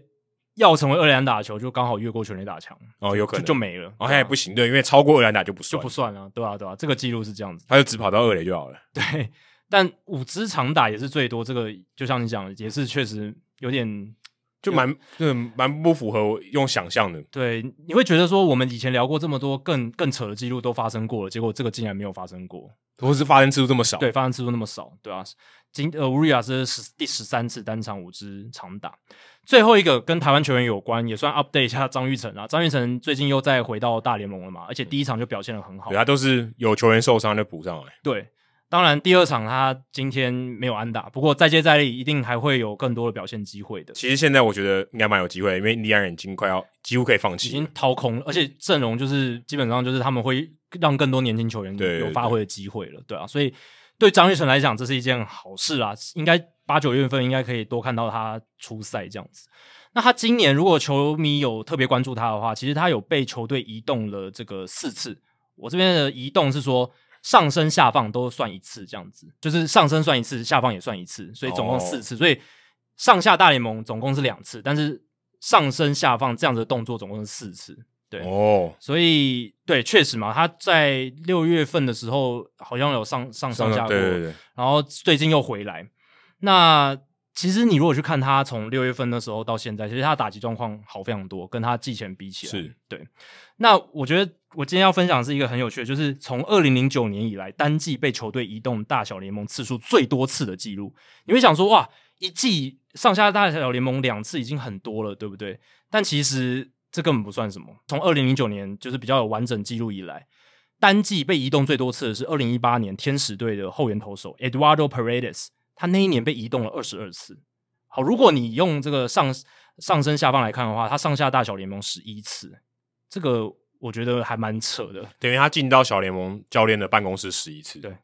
我觉得这个对球员很很伤诶、就是你即便好，就算你的十一次相当于半个月就一次，对啊，你要一直不断的在大联盟球队的环境，还有小联盟球队的环境来来回回，嗯，对啊然后而且他是天使队，所以他在 Utah 跟 LA 在跑来跑去，很嗯累，很远呢呢、，对吧、很远啊，所以你要一直不断的重新适应，而且你回到小联盟又要适应小联盟的那种就是旅途的方式，然后回到大联盟又有不一样的环境，这嗯样他刚他可能光坐飞机就坐好多次了，很对啊累耶，对啊，就他自己要去报道搭飞机什么，真的蛮累的。 这这对。要不断的去移动，而且我相信到最后他接到上大联盟的电话，可能都没感觉哦，又要回去了。 本来一开始很兴搞奋，嗯搞不好他有可能他根本没回去，他就还留在大联盟球队，只是他在小联盟的，他就不在名单里啊面，也有可能也有可能，对有可能就暂时先技术性的把他放回到小联盟。对，旅行经理跟他讲说，你先你先对待在这里就好，我们只是这个技术性的调整对对对这样子，对吧、所以这个其实大家会好奇说，怎么会移动那么多次？但其实大联盟规定就这样，球员生涯有三次的这个选择权，那你如果那一年有用的话，它其实是无限上下的，就是球员可以就一票玩到底啦，对，那只要那三年过了，你球员就不能这样被无对，限制的你就要通过 waiver。，对，就不能这样被无限制的上这个被球队上上升或下放。那洋基队今年的有个投手叫 Albert Abreu，他其实已经被移动十九次了，所以他有机会挑战 Paredes 的二十二次的记录。球队如果总教练或是总管 Cashman，他如果知道，他如果想创纪录，应该是轻而易举。轻而易举啊，因为后援投手太好控制了，对不对？人家就说，我就先把你丢到小联小联盟名单里面，然后你不要回去，你待待在球队里面就好了，对吧、啊这？样也可以啊。对啊。那大联盟从二零零九年到现在，总共有二十五位球员被移动至少十五次哦，至少十五次，所以这些都是最多的。而且我觉得这也是免洗投手的证据啦，因为这个名单这二十五个人里面，我看只有一二三四个人是野手，其他全部都是后援投手，嗯，所以大部分被移动在一年里面单季里面被移动这么多次的球员，全部都是后援投手，而且非常非常合理。而且全部都集中在最近这几年，最近这四五年。所以最近这几年我们一直聊到的，大联盟各队越来越喜欢免洗投手，不断的去洗牛棚的人，不断的需要新鲜手臂上来，而且常常就是有人受伤了就不见了，就再也没回嗯到大联盟。这种情况真的是越来越多了。甚至你看很多比赛，你想说这个人是谁，啊，对，对不对？像今天 Tyler Gilbert，谁？他他是谁？生涯第一场先发就投入完打比赛，他是谁他？原本都是后援投手，对你根本连说真的，你根本连听都没听过。哎如果今天你不是响尾蛇队的球迷，你根本就没听过。因为他选秀顺位不前面，然后又是一个二十七岁才上大联盟的球员，他两周前才上大联盟，对，但你就觉得他可能是，就像我们刚才讲的，他就是一个免洗的投手对，，很结果高的几率就是对这种投手。没想到他一上第一次先发就无安打，完打比赛，对，就这也是免洗之王，大联盟史上第二位这种大联盟生涯第一场先发就完打比赛，这个很难。真的很难，对啊，所以我觉得我刚刚讲的那个数据就铁证啦，就是这几年大联盟各队免洗投手，然后不断去操弄这个球员名单，去玩弄这个上下大小联盟的制度，非常非常铁证了。对啊，一方面这个伤病名单也变得比较短啊、哦嗯所以他要调动这个是频率是更高。是，对，他说，哎、我就放跳过你一次先发，你今天不舒服，就是我就把你丢到伤病名单，我就多一个空缺啦，对不对？对你如果今天跳过一次先发，我补后援投手上来哦，我的战力牛棚战力这多添一个人手，对不对？新的投手上来，通常啦，打者比较陌生的话，有一点优势，对有先有点优势先天上就有点优势，因为大部分这些投手他也不一定是说刚上来大联盟而已，嗯他可能已经有一些大联盟经验，所以他也不是说会有那种什么 g i t e r 就是很紧张什么，也不一定，他可能也生涯可能已经有过一两年的哎资历，比较没有那么紧对张，比较没那么紧张，所以这样子洗投手的话，对于球队就战力面来讲，理性上来讲是是真的蛮有我觉得蛮合有理利的，的这个操作是非常可以理解的。嗯，好，以上就是第两百三十集的内容。如果大家喜欢我们的节目的话，请记得千万不要推荐给你的朋友，因为这样做的话，你很快就会变成朋友里面最懂大联盟的那个人了。因为你的朋友没有听到 Hito 大联盟，大联盟的知识就会越来越跟不上你。那假如你有任何棒球相关的问题，我们有听众信箱，也欢迎你随时来信。你可以在我们的节目叙述，还有我们的官网 hito mlb com 上面找到。所以，如果你要问问题的话，尽量推荐你用听众信箱，我们可以比较完整的回答你。还有，别忘记到 Apple Podcast 给我们五星的评价，还有留言的回馈，让我们可以做得更好，也让那些还没有听过 Hito 大联盟的朋友可以更快速的认识我们。如果你写的不错的话，我们我们也会在节目开头中念出来，分享给大家哦。好，今天的节目就到这里，谢谢大家，拜拜。拜拜。